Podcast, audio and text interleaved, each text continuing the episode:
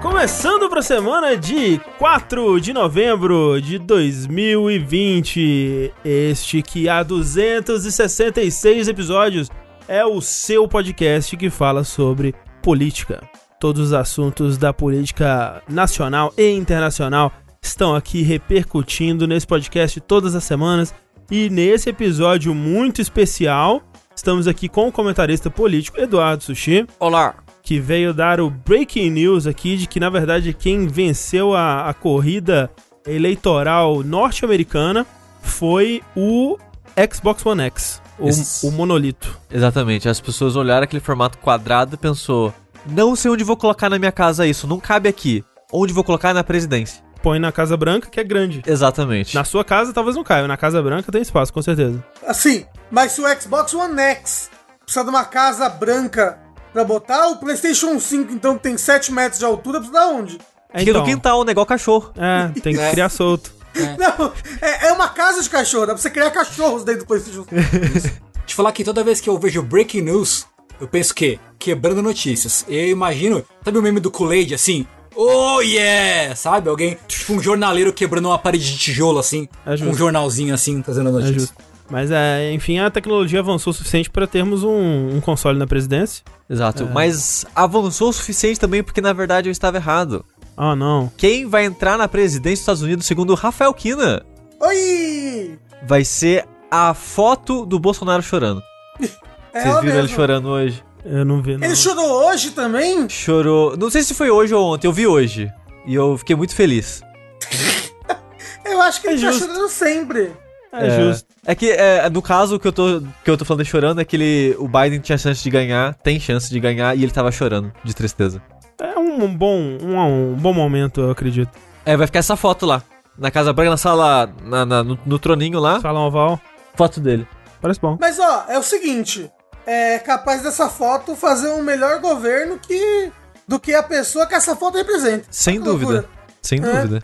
Mas, na verdade, quem está aqui, o melhor jornalista dos últimos tempos, ele mesmo tem Gumaru. Do últimos 3 segundos, provavelmente. Sim. Ele veio trazer aqui a breaking news, a quebrando notícias, de que quem na verdade ganhou as eleições presidenciais foi ele mesmo, Mr. Fuji, que é um grande wrestler japonês. E eu pesquisei, wrestler japonês, e apareceu Caralho, ele. que- Então é ele quem ganhou as eleições, olha só. O A gente Google- gravou, eu queria falar, a gente gravou um fora da caixa em que eu falei extensivamente sobre wrestling japonês. Aham, então. O Rafael Kina estava lá presente. Não, Não lembro consigo de nenhum. lembrar de um nome. Ah, e tem um que é o, é, o Diablo, não é isso? Alguma coisa assim? é, é, é, é o Diabão. É isso, é o Não diabo. é? É o diabão, é isso. É o Diabão. Então ele quem ganhou a presidência. Sim. Por fim, fechando a nossa mesa de comentaristas políticos na noite de hoje, temos ele, André Campos, Sou eu. fazendo entrevistas da sua casa de terno e cueca, né, com a cueca por baixo, por baixo da mesa, e ele cantou a bola de que na verdade quem vai assumir a presença dos Estados Unidos não vai ser nem Trump, nem Biden, vai ser o quê? Um facepalm. Só um facepalm. O conceito de facepalm. O conceito, ele vai tomar uma forma humana. Se o conceito de facepalm tomasse uma forma humana, que forma ele tomaria? A forma de alguém com a mão na cara. O picar, É. será? Assim.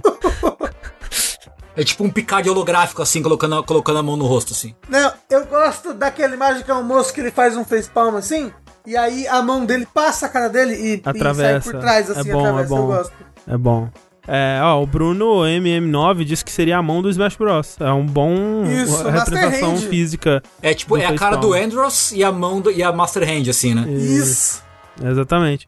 Incrível, incrível. Assim como esse podcast, esse que é mais um vértice de número par. Isso significa que vamos falar sobre joguinhos que temos jogado aí nessa finaleira de geração, prestes aí a, a virar, né? Assim, quando virar não vai ter terminado a geração. A geração continua aí, né? Pra sempre em nossos corações.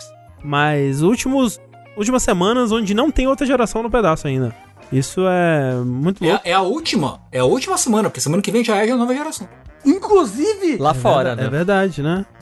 na Amazon e nas coisas tu tá esgotando e eu tô com medo. Assim, se fosse comprar, já era pra ter comprado. Não, ai. Não, é, vou comprar, só tô esperando ter dinheiro. É justo. Faz é, sentido.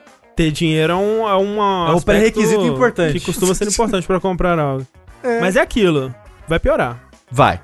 O que não vai piorar é esse podcast aqui, porque, como vocês sabem, uma semana a gente faz o episódio sobre jogos e na semana seguinte, no episódio ímpar, a gente faz sobre notícias. Então, semana que vem nós vamos estar aqui discutindo tudo que rolou de mais importante, mais relevante aí. Sobre o lançamento dos consoles, provavelmente vamos ter provavelmente notícias aí de que pessoas se estapearam por consoles e pessoas receberam pedras no lugar de consoles. Mas vai, não, porque a gente grava antes do lançamento. não, quarta já vai ter sido, Vai não? ser dia 11. É que eu não sei que dia que é 11. E sei lá, sa- sai dia 12, quinta-feira. É, quarta que vem é dia 11, os consoles saem Aí, dia ó. 12. Já vai ter. A gente, a gente pode fazer o vértice no dia 12. Não, Pra pegar- bem. E o Shone é dia porra. 10 ali, ó. O Sony é dia Mas- 10, de mas- fato. Tengu, lançamento dos consoles uma vez a cada 5 anos. Mas Nada, espera- sete. Espera, pra acumular todos os, os- todos os casos bizarros que vão parar no Reclame Aqui, assim. Acho justo, acho justo. Mas, mas vai acumular de qualquer maneira, relaxa. Então, semana que vem tem isso, mas nessa semana, joguinhos, joguinhos múltiplos, joguinhos vários, nesse podcast que você pode acompanhar ao vivo todas as semanas na twitch.tv jogabilidade, assim como as nossas lives diárias aqui, jogando múltiplas coisinhas, altas joguetices e outras coisas aleatórias. Lembrando que você que está aqui conosco assistindo ao vivo, 2.019 pessoas, mais uma para completar o ano. Muito obrigado pela, pelo prestígio aí, pela, pela alegria que vocês nos trazem. Saiba que o Jogabilidade, ele não é apenas esse podcast, nós temos muitos outros podcasts que você pode escutar, assim como esse aqui, assim que ele foi editado, do seu aplicativo de fa- favorito de podcasts aí, onde quer que você escute podcast. Ou no Spotify. No Spotify, exato. Seja no Spotify, no seu aplicativo de podcasts, no Apple Podcasts, no Google Podcasts. 2020, ano do podcast. O que importa é escutar. Assim, se as pessoas pararam de sair de casa ou diminuíram a frequência de sair de casa em 2020, será que o número de podcasts não diminuiu? É- de ouvidas? Eu ouvi, eu ouvi estatísticas que é, apontam para que sim. Não. Faria sentido. Eu- Eu não vi nenhuma pesquisa, mas relatos De podcasters. por aí é, dizem, dizem que ah, rolou uma, uma diminuição sim. Mas, de qualquer forma, você que ainda está escutando nosso podcast, muito obrigado. E você que contribui com as nossas campanhas de financiamento, muito obrigado. É, o Jogabilidade, é, em breve aí, comemorará cinco anos de campanha de financiamento, cinco anos que a gente é sustentado por pessoas como você, que mês após mês vão nas nossas campanhas do Patreon, do Padrinho, do PicPay, ou dão seu sub na Twitch e fazem tudo isso aqui acontecer. E para todo mundo que já deu um realzinho que seja, o nosso eterno e fugaz, muito obrigado. Muito Não sei se fugaz é a palavra ideal aqui, mas foi a que veio na minha cabeça nesse momento. Pode ser um efusivo. Efusivo, muito obrigado. É, um efusivo. Ou um efugaz. E lembrando que qualquer quantia já ajuda para um cacete, mas se você quiser ter acesso aos nossos grupos secretos e o podcast bônus, a partir de 15 reais, ou dando o seu sub, você ganha acesso. Dando o sub, inclusive, é bem fácil, porque você consegue, por conta própria, né? Tal qual o, o cachorro que faz carinho nele próprio. Sai pra passear sozinho? Sai pra passear sozinho, você consegue se auto-colocar no grupo, o que é bem legal. E lá você vai ter acesso ao podcast bônus e uma comunidade maravilhosa que está assistindo o Gundam Crianças do Sangue de Ferro, órfãos do Sangue de Ferro, dentre outras coisas. Então, esses são os recadinhos por hoje. Lembrando que ainda essa semana, teoricamente amanhã, teremos aí um anúncio especial Uou! do, do Jogabilidade com data. Uou! E aquele videozinho gostoso que ficamos sem poder fazer porque não teve E3, mas vai ter. Agora vai ter. Agora tem aí. Então, aguardem, aguardem que vai ser show. Joguinhos, Tengu. Uou. Oi, Tengu, você Oi, tem jogado perdão. joguinhos aí, ouvi dizer. eu tenho, eu tenho alguns. Na verdade, eu planejava para essa semana falar do Nocturne HD. Ah, sim. E estou em posse dele. E, mas não, não falarei ainda, ficará pro próximo vértice. Por quê? É, apareceu um outro jogo aí, um outro relançamento, que é muito próximo ao meu coração, gosto muito. Apareceu meio de surpresa na, né, na, no- na vida aí e tal, que é o relançamento do No More Heroes. Olha aí. Um clássico do, do Suda 51, da Grasshopper, lançado em 2008, se não me falha a memória. 2007 no Japão, 2008 nos Estados Unidos, se não me falha a memória. Clássico do Wii, que eu gostava muito quando eu quando eu joguei pela primeira vez, eu joguei no lançamento só, nunca mais joguei depois. e nunca, eu nunca pude ter ele na coleção. E agora, né, digital, tá aí. O formato inferior de mídia digital, mas tá aí. E eu tô jogando bastante ele, eu fiz a live dele até, num pedaço aí e tal. E, poxa, continua sendo um jogo, um jogo muito divertido, tanto quanto eu lembro dele ser. Tanto divertido quanto quebrado e, e- e esquisito, né? Porque Uhum. É um daqueles jogos que claramente os caras abocanharam muito mais do que podiam morder, assim. Os caras queriam fazer um GTA, mas tinha orçamento de, do jogo do, do, do, do Bakugan de, de Switch. é- esse- Nessa época, todo Olha, mundo. Quem não queria fazer um GTA, de- né?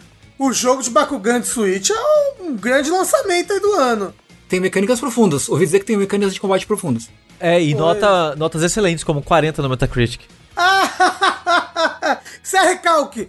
Tá bom? Esses jornalistas de game não sabem nada. Não. Eu não Fica posso falar recalcado nada. com o Bakugan. Eu nunca joguei, né, No More Heroes. Eu até comprei a versão de PS3 dele, não sei quão diferente é, ou, ou se é o mesmo jogo, não faço ideia. Mas eu nunca, nunca joguei. A, a, a versão original do No More Heroes é de Wii. Sim, eu Então sei. ela tem, ela tem muitas coisas de motion, né? Então isso já, já muda já quando você vai jogar no PS3. É, não, que no mas é- PS3 tinha suporte a Move. É, Exatamente. Pode jogar com o play, o ino- inovadorzíssimo PlayStation Move.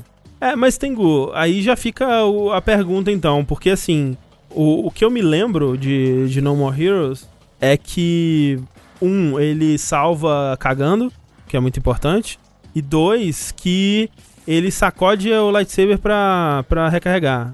Não, ele. ele No movimento punheta o punhetal. lightsaber. É, Os movimentos sugestivos. movimentos sugestivos com lightsaber pra recarregar. É, mas todo, tudo que eu, eu me lembro de ter visto na questão de, de controle de movimento é aquele tipo de controle de movimento que você consegue facilmente substituir por um botão, né? Em vez de sacudir pra cima e pra baixo, você aperta um botão e ele recarrega. Mas não tem, não tem o mesmo peso. Ah, é, não tem. entendeu? É não melhor, Tem o mesmo peso né? da punhetação. É melhor Você do tem que a que ser- punhetação. Como é, que, Não. como é que eles fizeram isso no Switch? Eles adaptaram? Você comentou, né? Não, não sei qual é a diferença entre as versões do, do Wii e do PS3, que é a Heroes Paradise. Eu te digo, o que eles mudaram foi tirar a diversão. Ah, é? A diversão do quê? De fazer os movimentos. Que eu tava jogando, né? A versão do Switch, ela tem, você pode jogar tanto com os Joy-Cons, com o Joy-Con usando o movimento, quanto usando o controle normal, né? Seja, seja os Joy-Cons com os botões e, os, e as coisas e tudo. Quanto, ah, se bem que eu acho que o Joy-Con ele, não- ele só deixa usar o.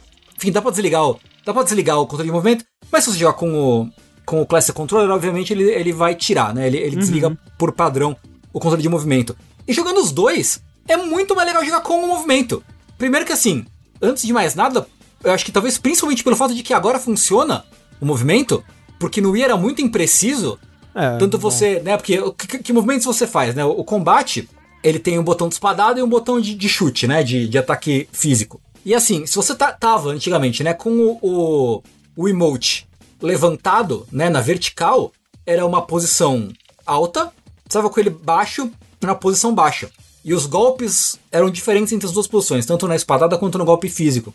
E não era muito preciso, né? A posição não era muito, não era lida de forma muito precisa. E isso era meio frustrante mesmo na época do Wii.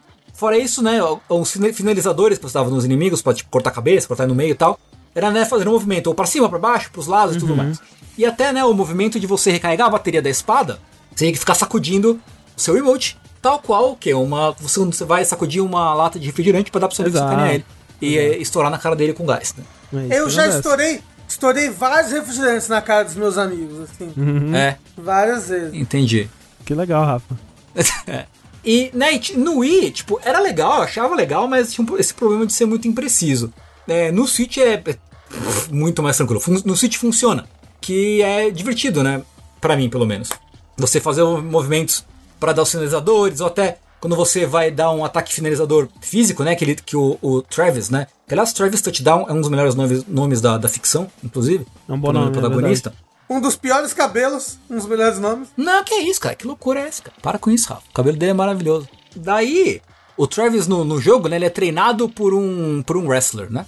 Um lutador de luta livre, que por acaso é um personagem do Killer 7. Então, Ah, o Sudaverso tem, tem muito disso, né? De, de personagens se interligando. E então o Travis eles têm uns movimentos finalizadores que são golpes de luta livre. É, e você tem, tipo, você aperta um botão pra agarrar, aí você faz, ah, primeiro você faz os dois é, Joy-Cons pra cima, depois um pra cima e um pro lado, e pra ele dar o, o, né, os, os agarrões e tal, os arremessos. E como funciona e sai rápido e tal, é bem, é bem costuradinho no combate, é, é bem divertido. Por outro lado, no controle, se você joga sem os controles de movimento, é tudo feito nos direcionais é, analógicos. Você coloca, coloca as direções analógicas, você. Quando você choca a espadada com o inimigo, se você tá jogando com controle de movimento, né? Você precisa ficar rodando o seu Joy-Con num, num, num, fazendo tipo um, uma manivela, assim, dançando manivela Uhum. com ele, sabe? Rápido até você ganhar a disputa e, e matar o, ini- o inimigo. No controle normal, você tem que ficar rodando o direcional analógico direito, o que é um saco. Então eu acho que o jogo perde por você não, não ter o controle de movimento, assim, pra mim. Ele fica um jogo menos divertido. É, a- até porque ele foi pensado desse jeito e o combate dele não é super complexo. Não, não. A, a coisa que deixa o combate dele mais divertido é você realmente, pra mim, pra você, você realmente ficar, tipo, se movimentando com a lightsaber. Eu gostava muito de fazer as finalizações na época, eu lembro assim. Sim, sim, sim. Porque a pessoa sangra dinheiro, né? Ah, Ela, isso. tipo, ela, faz, ela explode a cabeça dela, faz e cai um monte de moedinhas. Isso era, era bem bacana. Uma coisa que eu, que eu lembro que eu gostava mais do 2 do que do 1 um, é porque, como o Tengu falou, ele tem, um, ele tem um quê de GTA, né? Porque ele tem um, uma cidadezinha pra você andar de uma missão pra outra. E tem coisinhas pra fazer. Eu lembro que no 2, as coisinhas pra fazer, que eram uns minigames, eram mais divertidos do que no 1. Um, que o 1 um tinha uns minigames muito chato. Tipo, é, é, é no 1 que tem um minigame de pegar coco, por exemplo. Eu lembro que era chato Tem, pra é caralho. o, primeiro, é o primeiro minigame, é. É. E aí, tipo, no 2 os minigames são tipo em pixel art, eles são tipo uns joguinhos, mini joguinhos, assim. Eles são bem É legais mais, mesmo. mais divertido, é. É, porque como é o fluxo do jogo, né? Você tem as batalhas de, do ranking dos assassinos, né? História. História é importante. Travis Touchdown é um cara que ele entrou no eBay e comprou um sabre de luz. Aí, ele foi num bar, foi numa balada, aí ele viu uma, uma, uma moça muito gata. Viu, viu a cremosa dele ali. E aí ele, né, papo vai, papo vem. Ela falou, que tal você virar um assassino profissional? E que tal se você entrar no ranking dos assassinos e tentar chegar no número um do ranking dos assassinos? Mas veja bem, Tengo, eu tenho um, um problema com essa premissa que se os assassinos ficarem se matando em vez de cumprir seus papéis como assassinos, que teoricamente é serem contratados para matar outras pessoas, não parece muito produtivo, né? De fato, de fato. Mas eu acho que aí os assassinos eles não precisam entrar no ranking, entendeu? Entendi. Se você quiser subir no ranking pra Ah, ganhar mais dinheiro, pra, né? Sei lá, essa coisa toda aí. Aí beleza, você desafia o seu, seu, a pessoa que tá acima de você, mas você não precisa. Não precisa, não é necessário. Entendi. Você entrar na, na disputa aí. Porque a- o, o mercado já é tão difícil, né? Se a classe não se unir, ali fica com Né? uma competição desleal entre ela mesmo, né? Tem, Tem que que criar sindicalizar. consciência de classe, né? Exato, exatamente. Karl Marx careca com o código de barra no atrás da cabeça. Acabou de falar isso. Aí. Então, tem as missões de, né? Então, aí você. A história é basicamente o Travis tentando subir nas classificações de, de assassino. Então, o fluxo é: começa com a missão de assassinato, aí pra entrar na próxima missão você precisa pagar um- uma taxa. Né? Hum. Olha aí, imposto é roubo. Aham. Não, Só é verdade. não, Pra, pra- pra você, pra você, pra você. Porque eu acho que você não pode só matar um assassino. Isso. Você. Você tem que te pagar, tipo assim, ó. Eu sou assassino de rank 11. Eu pago essa taxa pra, tipo, combinar de poder matar o Isso. assassino de rank 10. e Isso, aí, isso, e- isso. E, é meio combinada a batalha dos dois, né? Tipo, não é. isso, isso. Você não chega de surpresa quando ele dorme, enfim, uma lightsaber nele. Eles, vocês, meio- vocês meio que fazem um acordo ali. A gente vai batalhar em tal lugar, blá blá, e aí eles vão lá e batalham, entendeu? Vou te pegar depois da aula. Que não é bagunça, não. Uhum. E aí, você de assassino, você tem que fazer o depósito, né? Tem que pagar a taxa. É- Como você paga a taxa? Primeiro você faz uma missão tipo de trampo, trampo, serviço comunitário, pegar coco, é, limpar a pichação, pegar lixo, por aí vai, né? Encher, abastecer carro no posto. Quando você faz uma dessas, você abre missões de assassinato, que são missões de batalha. Aí você vai, faz essas missões, junta dinheiro, paga a taxa e vai pra próxima missão de verdade da história, que é o próximo desafiar o próximo assassino do ranking, né? Esse fluxo, né, esse esse esquema, ele é um pouco repetitivo, não é muito interessante. O que vale a pena mesmo são as missões de história, né, do- dos rankings e tal, que é onde se desenvolve a história do, do jogo. Você acha que ele seria melhor se ele não tivesse essa estrutura mundo aberto? Tipo, ele funcionaria?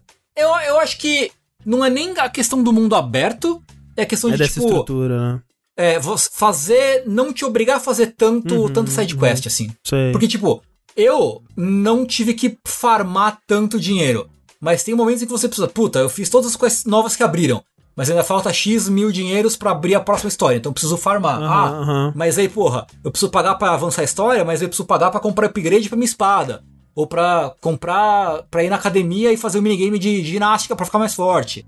Então, quando você precisa farmar pra, pra comprar coisas que fazem bastante diferença no, no, no fim das contas, né? Você comprar upgrades da espada, comprar fazer essas, né, exercício e tal. Quando você precisa parar pra farmar é meio chato, porque suas missões são repetitivas, não, são, não tem muita variedade. É, você quer avançar, você quer ver o que vai, o que vai acontecer na história, né? Porque a história é bem interessante, eu acho. Não, não, não, não, não só está interessante, como é muito legal você você encontrar os, os assassinos de rank mais alto, porque Sim, eles sim. são todos muito diferentes, é muito anime, sabe? Tipo, o assassino de rank 7 é. Vou chutar, tá? Não lembro direito, mas é. Ah, é uma colegial, blá blá, e a luta, sei lá, que nem a, a moça do Kill Bill. O assassino de rank 5 é uma pessoa vestida de cachorro que mora debaixo da praça, entendeu? Tipo, é muito anime quem são os assassinos e como eles. Como são as armas e os poderes dele. É muito legal isso. Sim. É, são, os, personagens todos são muito excêntricos no bom sentido, assim.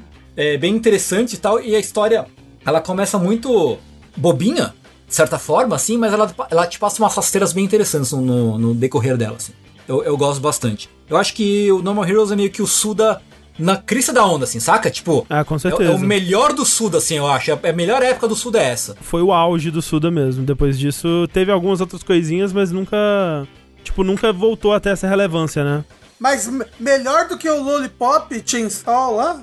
Sim, Ah, nem- nem nem, tô- só uma droga. Eu tô brincando, essa foi a Nem tô piada. falando em qualidade, mas em, né, em, em sudice e Ah, relevância. então. Sim, sim. Eu acho sim, que sim. mais relevância, porque os outros jogos são bem súdicos. Surdi- Não? Eu diria que o último grande jogo do Suda foi o Shadows of the Damned, Aham. Oh, É legal. Gosto muito, gosto demais de Shadow of the Damned. mas do- tudo, na- nada do que veio depois, tipo, acho que o que veio depois foi o que o Lollipop Chainsaw, E teve aquele cara que é tipo Killer 7, que eu esqueci o Teve nome. Killer's Dead. Killer's Dead. mas ele não dirigiu É. também. Não? O Ok. Killer's Não, Dead eu- dirigiu? Porque eu Não. lembro que o Killer's Dead, eu, eu, eu, eu, eu vendo o Sushi jogar, eu achava ele interessante. Eu nunca joguei esse jogo. Não, cê- pera. Você deve estar Oh. pensando naquele outro da caveira no skate, como é que chama? Isso, não é esse Dead? Let It Die. Não. Esse é o Let It Die, é o Free to Play. Let It Die. Let, it, Let It let It Die. É, tem- tudo tem Dead Die no nome. O, o Let It Die parece interessante quando É, o Let It jogo. Die tinha coisa interessante, eventualmente ele virava um jogo free to play, aí dava uma É, preguiça. quando você sai da primeira área e vai pra superfície, o jogo ele fica muito desgraçado. É. É. É porque, é porque tinha que pagar. É, o It Die, ele trabalhou, mas também não dirigiu. É, eu acho que talvez tenha sido produtor só, talvez, não sei. É. Então, é um jogo que ainda é divertido. Eu acho que ele é um jogo que né, é muito mais ambicioso do que deveria ser, eu acho, do que é uma ambição muito grande pro. pro eu não sei se o problema era dinheiro, se era know-how, se era o que que era, mas assim, né, tem um mundo aberto. O mundo aberto é super vazio, né? Uhum. Tem muitas coisas, coisas esquisitas do tipo, ah, tem um minimapa, mas não dá pra você expandir o minimapa. Pra você expandir o minimapa, você precisa entrar no menu, entrar no menu de mapa, e aí ver o mapa. Tem muitas coisinhas, né? É, quando você anda de moto na cidade, você fica entalado nos lugares nada a ver. Né? Muitas, muitas coisinhas cru, muito cruas, né? Uhum. de, de jogo e tal. É, mas é um jogo que eu acho que tem muito coração. Ele é divertido, o combate dele é divertido, a mecânica dele é divertida. Acho que a cidade, mesmo ela sendo vazia, é legalzinho você andar por ela com a moto, porque além de tudo, tem a trilha sonora incrível do Masafumi Takada, né? Que é o mesmo cara que fez God Hand, que é um puta compositor. Tem uma trilha que eu gosto muito, né? Um, Uhum. Parece tipo um, um surf rockzinho assim, muito, muito maneiro. A de God Hand ou você tá falando do. do- Ambas, ambas. É, pois é, porque a do God Hand eu sei que é assim, essa é do. Eu nunca ouvi a do. Não, mas é, o mesmo, é o mesmo compositor, então ele, e ele segue muito a mesma linha, assim, na, na, na Ah, trilha, né? legal. Há potencial. É, então, é um jogo muito, muito legal, assim, que tem muito coração, tem muitas ideias, é muito, tem é muito único, tem muita personalidade, mas que é muito, muito ambicioso e, tipo, eu, eu- é compreensível quem, quem joga e não gosta ou acha tosco, porque ele é meio tosco mesmo. Mas é um tipo de jogo que você tem que, pra você apreciar, eles tem que meio que abraçar o quanto ele é, o quanto ele é torto, o quanto ele é tosco, assim. Pro 3, Tengu, você vai tentar jogar o 1 e o 2? Eu, eu, vou, eu vou terminar o 1. Eu quero rejogar o 2, porque na minha cabeça eu gosto mais do 1 do que do 2. Eu não gosto de várias coisas que o do 2, assim. Mas eu queria relembrar porque eu também joguei no lançamento. Então eu vou querer antes de sair o 3. O Travis Strikes Again, ele é um jogo que não é bom.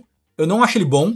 Mas eu acho que ele é um bom jogo autoral se você jogou os jogos do Suda. Porque ele é, um- ele é um jogo. Não sei se vocês jogaram o Travis Strikes Again. Não, não. Eu até achei que esse já fosse o No More Heroes 3. Não. Não, não. O Travis Strikes Again é um jogo que saiu só pra download, eu acho. Foi. E ele é menor e tal, ele é meio que um, um jogo de ação top-down, assim. E ele é um jogo em que é uma meditação do Suda sobre a carreira dele nos games, assim. E ele é muito interessante se você conhece a trajetória do Suda no, no, na indústria. Uhum. Porque ele fala muito sobre ele mesmo, sobre. Ele fala muito não escondendo, ele fala. Ele mete pau na EA muito, assim. Sem falar nominalmente quem é, mas você vê que, tipo, que tem todo um lance, tipo, ah, Shadows of the Damned, ele saiu pela EA, né? Mas a EA fez ele mudar muito o jogo, ele foi, fugiu muito da proposta, no fim das contas, né? E ele guarda essa, essa mágoa, esse rancor da EA por causa disso. Então ele fala muito desse rancor que ele, que ele guarda e tal. Então é muito interessante, se você conhece a obra do Suda, você conhece a trajetória dele. Interessante. Esse não é o que tem minigames de outros jogos, assim, tipo coisas de, sei lá, Hotline Miami, não era isso? É, porque é da Tem. Devolver. É, né? Sim. Tem coisa Hotline Miami, Miami. Aparecem personagens de todos os jogos do Suda, The Killer 7, No More Heroes, né? No More Heroes porque é, porque é No More Heroes mesmo, é tipo de, de é, Flower, Sun and Rain, do Silver Hum, Case, legal. né? Aparece toda, né? Todo o Sudaverso aparece nesse, nesse jogo. Então ele, Entendi. Pra quem é fã do Suda, vale muito a pena. Mas como jogo mesmo, é, tipo, é- é, eu não gosto muito dele. Mas por que? Você acha que ele é, que ele é simples demais? Eu acho que ele é meio desinteressante só. É meio desinteressante. Ele não é interessante o suficiente pra carregar uma pessoa que não seja fã do Suda. E não esteja lá pra, pra ver o jogo porque ele é do Suda, enfim. Essa coisa toda. É, então, não sei, Normal Heroes, eu acho um bom jogo. Pra quem não teve o Wii, ou pra quem não destravou o Wii, e jogou ele no Wii destravado, eu acho que vale a pena. É, ele tá rodando bem, tá rodando bonitinho no Switch, né? Ainda que às vezes ele tem uns slowdowns esquisitos na- na- no, no mundo aberto. Acho que não deveria ter, mas enfim. É muito pro seu Switch, não consegue emular o Wii. É muito potência. Ô, Tengu, esse jogo vai sumir do, do, do da eShop do dia 31 de março? Vai, tudo vai não sumir. sei. Eu não, eu não, não, não botaria a mão no fogo pela Nintendo. É, Sinceramente. justo. É, tem, eu fico meio assim porque eu, eu sempre quis jogar, né? Fiquei adiando, empurrando. Aí, assim, ouvir você dizer que parte da graça é, é o controle de movimento me dá uma tristeza. Tipo, que, que sem o controle de movimento ele não é tão. né? Você tira, você tira diversão, que nem você falou. Pra mim, ele é menos divertido. É, pra assim. mim. É porque eu tava vendo o gameplay aqui e, assim, eu, eu gosto muito de Quick Time Event. Eu acho que Quick Time Event é, é uma boa coisa que os jogos é, Eu deveriam concordo. ter mais. Não, não, Concordo. você tá brincando com a minha cara, Não tô, né? eu adoro Quick Time Event. Eu amo Astro's Wrath. caralho, caralho, não. Kick Time Event é uma, é uma moda que, graças a Deus, passou. Porque é péssimo. Eu vou jogar Resident Evil 4. Toda Adoro. que tem Quick Time Event, eu quero morrer. Adoro, Ah, adoro fugir da pedra, adoro, adoro fugir da estátua gigante. Não, Ah, não, oh, Resident Evil que pariu. 6, você tem que pousar um avião com Quick Time Event, gente. Isso, isso, isso não é arte. Eu não sei o que, que é. caralho, eu realmente não. gosto. E eu, eu nunca vi, eu nunca joguei um jogo de Wii que eu não tivesse pensado, hum, isso ficaria melhor no emulador onde eu posso mapear esse saculejo do controle para um botão. E de fato, né, Mario Galaxy eu acho que é melhor assim, Donkey Kong Country Returns é melhor assim. O único que não funciona muito bem assim é o Skyward Sword, né? Porque ele realmente precisa que você Precisa. aponte muito especificamente para as coisas. E Rod. E aí, vendo que né, a versão de Switch ela tem essa opção, aí eu acho que é o ideal, né? Que bom que ele te deixa É, escolher. que você tem os dois, é. É. E você não precisa ter um PlayStation Move. É, pois é, que era, que era o que me deixava meio triste com o Wii de modo geral. Eu queria que ele desse a opção, sabe? Me dá a opção de não saculejar se eu, se eu tiver um controle. 2008, André, outros tem. É, né? A Nintendo de 2008 era uma Nintendo difícil. É, a, a Nintendo de hoje em dia é super melhor. A verdade é que a Nintendo nunca foi boa. O, o jogo, ele é, ele é muito longo, Tengu? Eu- Eu tô com 7 horas, mais ou menos, e eu tô perto do fim. Ok, ok. Ele tem, ele tem tipo 12 horas, algo assim. Ou 10 horas, 11, 12 horas, por aí. Tá aí. No More Heroes. Quem sabe seja a minha chance. Chega de heróis. Chega, não tem mais heróis. Acabou, todos eles.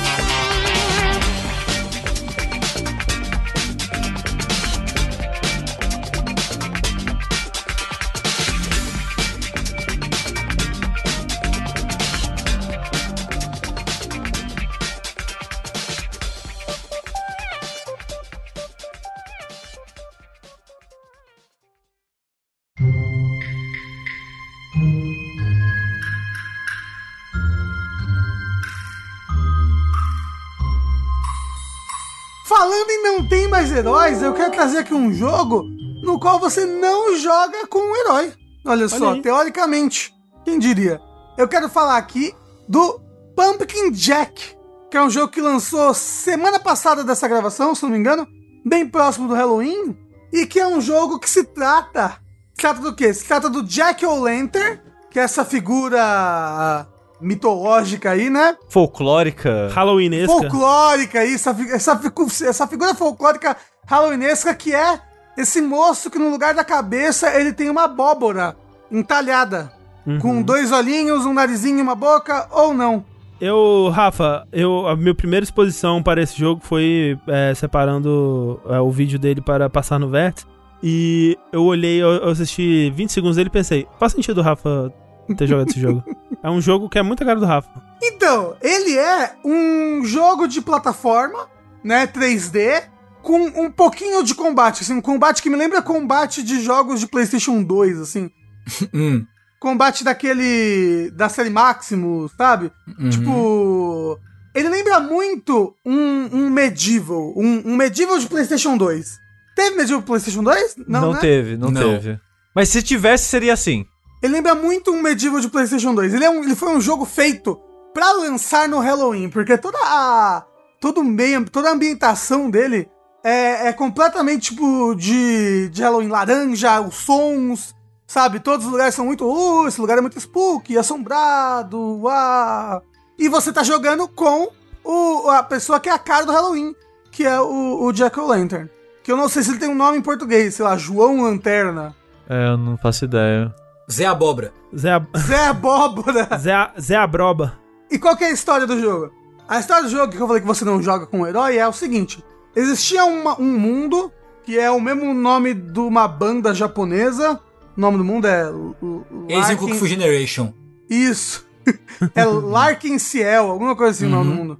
Existia esse mundo e todo mundo era muito feliz e alegre, todo mundo vinha em paz, eba! Só que Satanás, ele mesmo, mochila de criança, tava muito entediado. Tava falando que essas porra dessas pessoas só ficam aí fazendo paz. Eu não tenho nada pra fazer aqui. Vamos fuder geral. O que, que ele fez? Ele infestou o mundo com mortos-vivos e monstros no geral, assim. E aí tudo foi pras cucuia, acabou a paz no mundo e ele ficou, ficou feliz. Eita, que bom, eu sou Satanás, tô feliz, tá todo mundo se fudendo. Ele é tipo. Ele é tipo Grinch, assim? Satanás? Não sei, você tem que perguntar o, pra ele, o, o Zé, o Zé Abroba. Ah, não. Aí o que que acontece? O Zé Abóbora, a história dele é que ele enganou o diabo três vezes. Um negócio assim, lembra? Ele é, Não, ele é, o, ele é humano. É porque é uma, história, é uma história folclórica. Ele é humano que enganou o diabo. Né? Ele, ele, ele, ele é um cara tão astuto, tão malandro, tão filha da puta que ele enganou o próprio diabo. Entendeu? Só que aí, no caso, os humanos, lá de Larkin Ciel, estão falando: caralho, muito monstro, meu Deus, vamos é, recorrer ao nosso herói, o mago. E aí, tipo, eles incumbem o mago de acabar com esses monstros todos, de acabar com essa maldição que tá na Terra. E aí Satanás vê aquilo e fala: Não, caralho, que porra é essa acabar com uma maldição? Tô me divertindo aqui, tô vendo as pessoas sofrer, não tem Netflix aqui no inferno.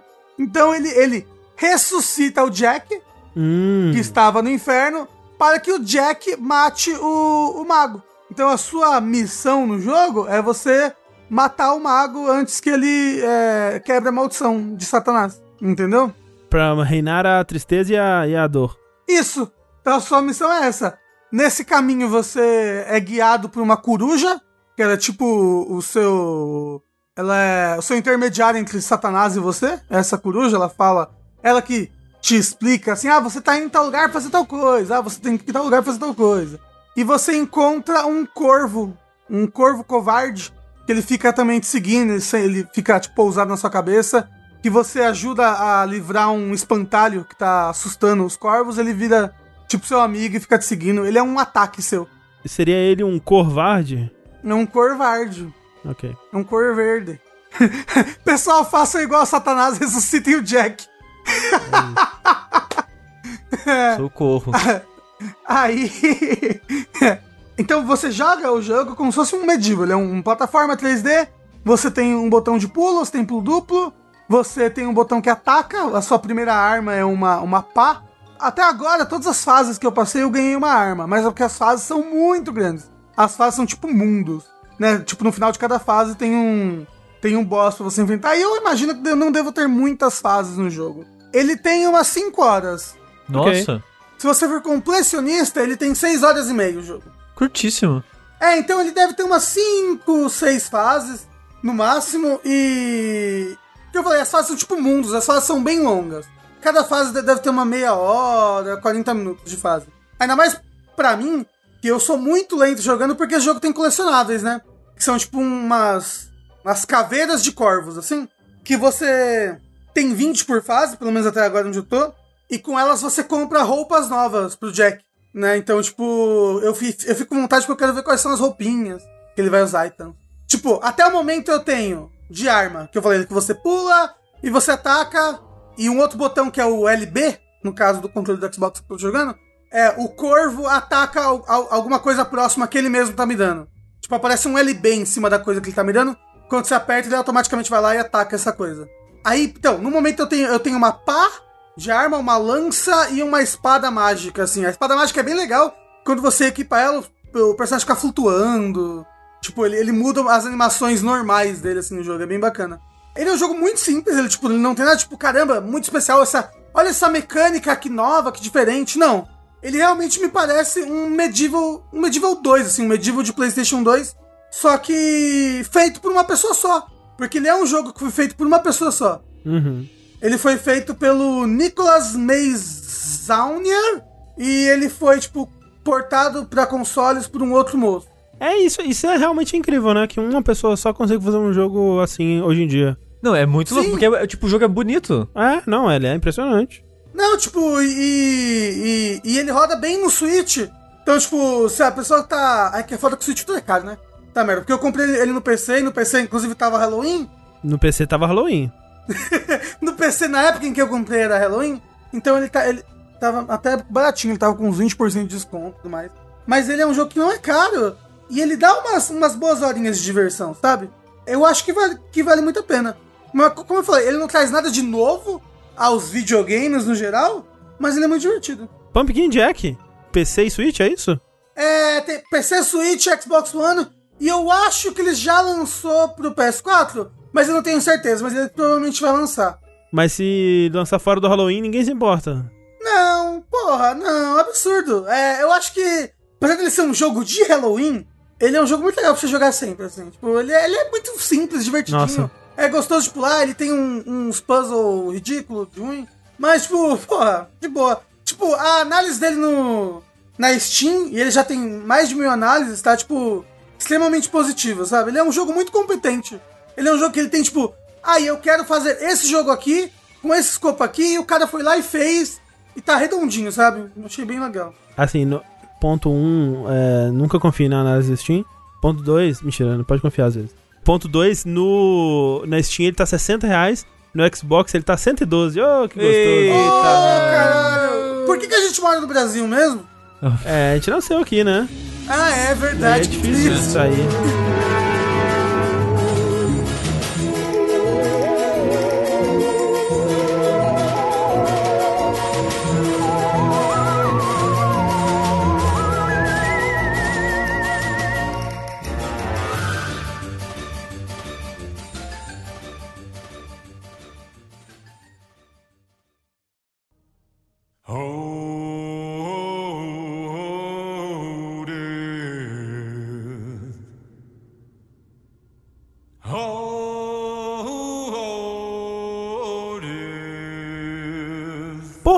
Falar em Halloween e Quick Time Event, nessa última, nesse último sábado, nós fizemos uma live especial de Halloween, né? Era dia 31. Era o dia que era pra ter sido Day, mas acabou não sendo. E aí, como a Thalissa já tinha preparado altas coisas halloweenescas, né? Vamos não deixar passar essa oportunidade. E fizemos uma live de umas 7 horas. Sete e meia, coisa É. assim. é. Loucura. E aí, assim, a gente passou boa parte só conversando com o chat e lendo histórias macabras. E com bolos lindos em formato de coração cérebro e eu enfim comi um braço. É verdade, um bolo em formato de braço, muito bom. Tem tudo isso arquivado no nosso canal, no Jogabilidade TV.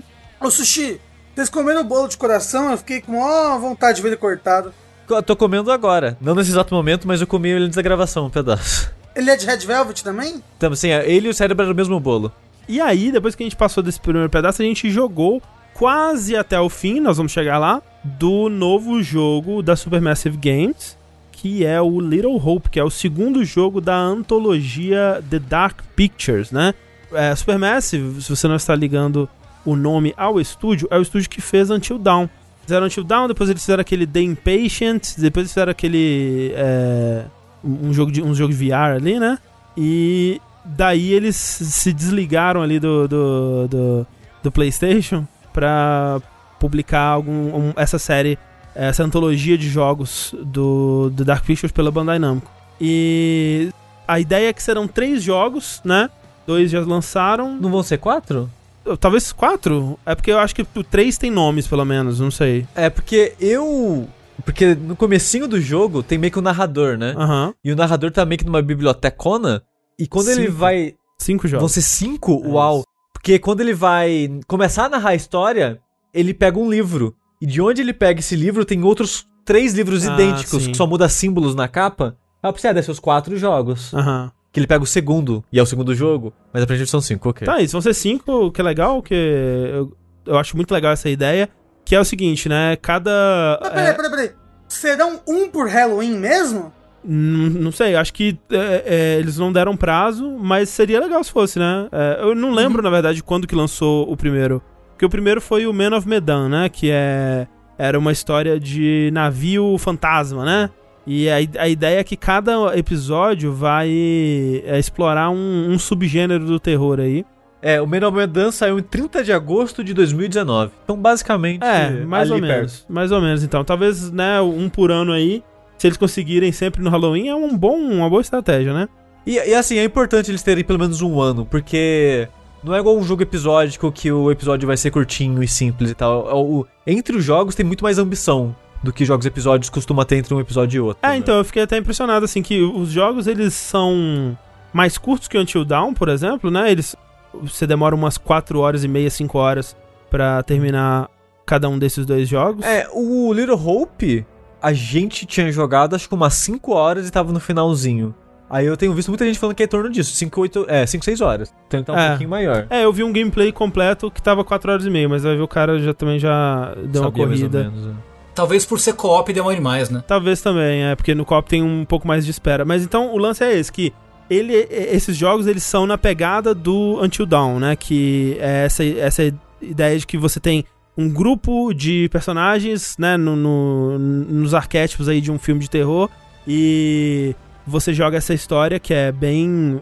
É um jogo bem focado na narrativa, né? Em decisões, tipo os jogos da Telltale ou os jogos do, do David Cage e tal. É, eu diria que é mais uma, uma vibe David Cage, assim. É. Só que melhor. Eu gosto É, mais dos jogos da Eu Supermassive. também, eu também. Com a, o, o adendo aí, né? Como nos jogos do David Cage, em sua maioria, que os personagens eles podem morrer, né? Você não sabe quem está a salvo, você não sabe quem pode morrer a, a que momento, né? Tudo o que acontece é, é meio assustador por conta, por conta disso, né? Porque os seus personagens, eles, como no Until Dawn, eles você pode chegar no final do jogo e só ter a protagonista viva, né? Geralmente tem, né, é, tem um personagem que provavelmente ele nunca vai morrer, pelo menos até o final. Mas essa tensão, né, de a qualquer erro, qualquer coisa que eu fizer, qualquer decisão que eu tomo, tomar de errado aqui, pode resultar na morte do- dos, dos protagonistas, causa uma, uma tensão muito legal no jogo. Principalmente o jeito que a gente tava jogando, né? Que era um co-op, É. onde o grupo tem cinco pessoas e o jogo ele tá constantemente trocando vocês dois entre quem você vai controlar desse grupo de cinco personagens, né? Isso. Então, às vezes, por exemplo, tava jogando eu e o Rafa aquele dia. Às vezes tá eu e dois personagens numa área da cidade e o Rafa com o outro em outra área da cidade. Vivendo coisas diferentes, histórias diferentes que um não sabe direito do outro. E teve horas desses momentos de a gente não sabe, talvez qualquer um pode morrer a qualquer momento, onde, tipo, eu tava sendo atacado e o Rafa pôde me salvar. É. é, ou os dois estavam sendo atacados, os dois estavam se ajudando. E, É. era, e era muito legal esses momentos. Sim. E teve, ti- tinha hora que, ah, o, o, o personagem que o Rafa tá controlando tá sendo atacado e uma outra personagem que tá sendo controlada pelo computador, entre aspas, tá sendo atacada também. Você tem que decidir é, quem que você vai ajudar, né, e tal. E assim, isso é uma coisa que vem desde o Man of Medan, porque ele que introduziu esses, esses modos que você pode jogar o jogo single player, você pode jogar ele no modo que ele chama sessão de cinema, uma coisa assim, que é, é um co-op local onde você coloca os nomes de todas as pessoas que estão jogando, até cinco pessoas, e cada pessoa fica encarregada de um personagem. Então, é tipo no Until Dawn que você, ah, você agora vai jogar com a menina do Heroes. Agora você vai jogar com o cara esportista. Aí você vai trocando entre eles, né? Mas no, no Until Dawn era pra um jogador só. No Man of- a partir do Man of Medan, eles introduziram essa, essa coisa que eles viram que surgia naturalmente da experiência de jogar Until Dawn. Que as pessoas passavam o controle, né, e jogavam.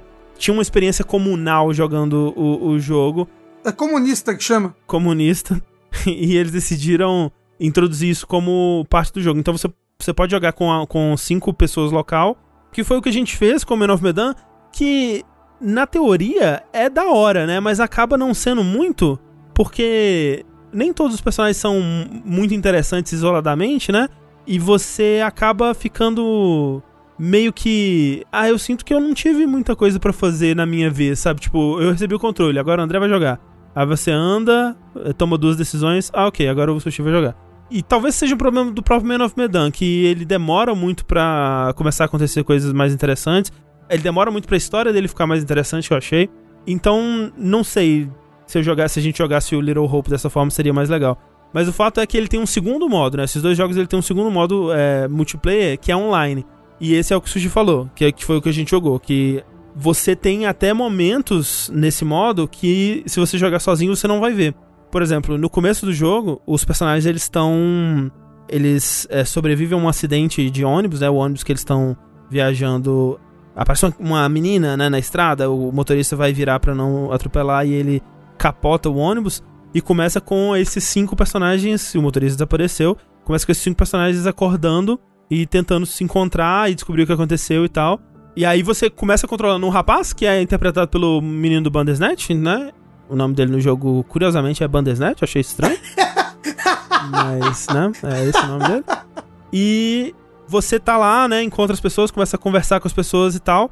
E eventualmente o grupo se reúne. Quando você tá jogando é, esse modo no modo online, o Rafa tava controlando esse rapaz, enquanto o Sushi começou controlando uma moça, né? Era o Daniel, na verdade, Era que um era outro o, rapaz. o cara de polo vermelha que É, tava acompanhado é um- da, da véia. um cara meio esportista. E ele acorda com outros personagens em outra área do jogo, e aí ele passa por, um, por uns desafios lá, uns obstáculos e umas interações com essa outra personagem, que se você tá jogando o single player, você nunca vai ver, você nunca vai ver esse momento. O que eu achei muito legal, porque eles fizeram mais conteúdo, né? É coisa que a- provavelmente a maioria dos jogadores não vão, não vão ver, porque acredito que a maioria vai jogar o single player mesmo. E e parece que foi feito pra jogar assim, né, no fundo. É, no fundo parece que sim. Mas aí eu chego umas críticas minhas a essa, esse elemento do jogo, do Ah, co-op. sim, sim.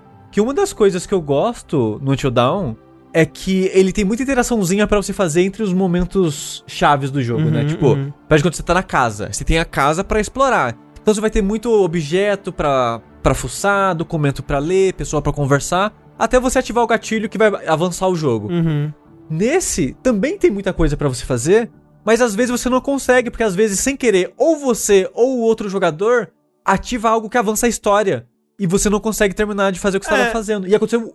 Acho que todos os momentos que tinha de exploração encerrava do nada. Tipo, o Rafa abriu uma porta e não sabia que ia mudar a cena, e, tipo, do nada, eu, meu personagem encerrava o que eu tava É. fazendo ali e teletransportava pra onde o Rafa É, tava. tipo, no começo eu achei legal isso porque tem uma. a- a- Ele, é, a primeira área mais é, de, de gameplay que você tem no jogo. É, vocês estão numa casa e o Rafa tava controlando o, o- um rapaz e o Sushi tava controlando uma moça. E aí o Sushi, eles estavam procurando a criança, eu acho, né? E aí o Sushi ficou procurando no andar de cima e o Rafa ficou procurando no andar de baixo. E aí, de repente, o Rafa, ele avançou a história sem, sem querer, né? E quando ele avançou a história, avançou a história pro Sushi também.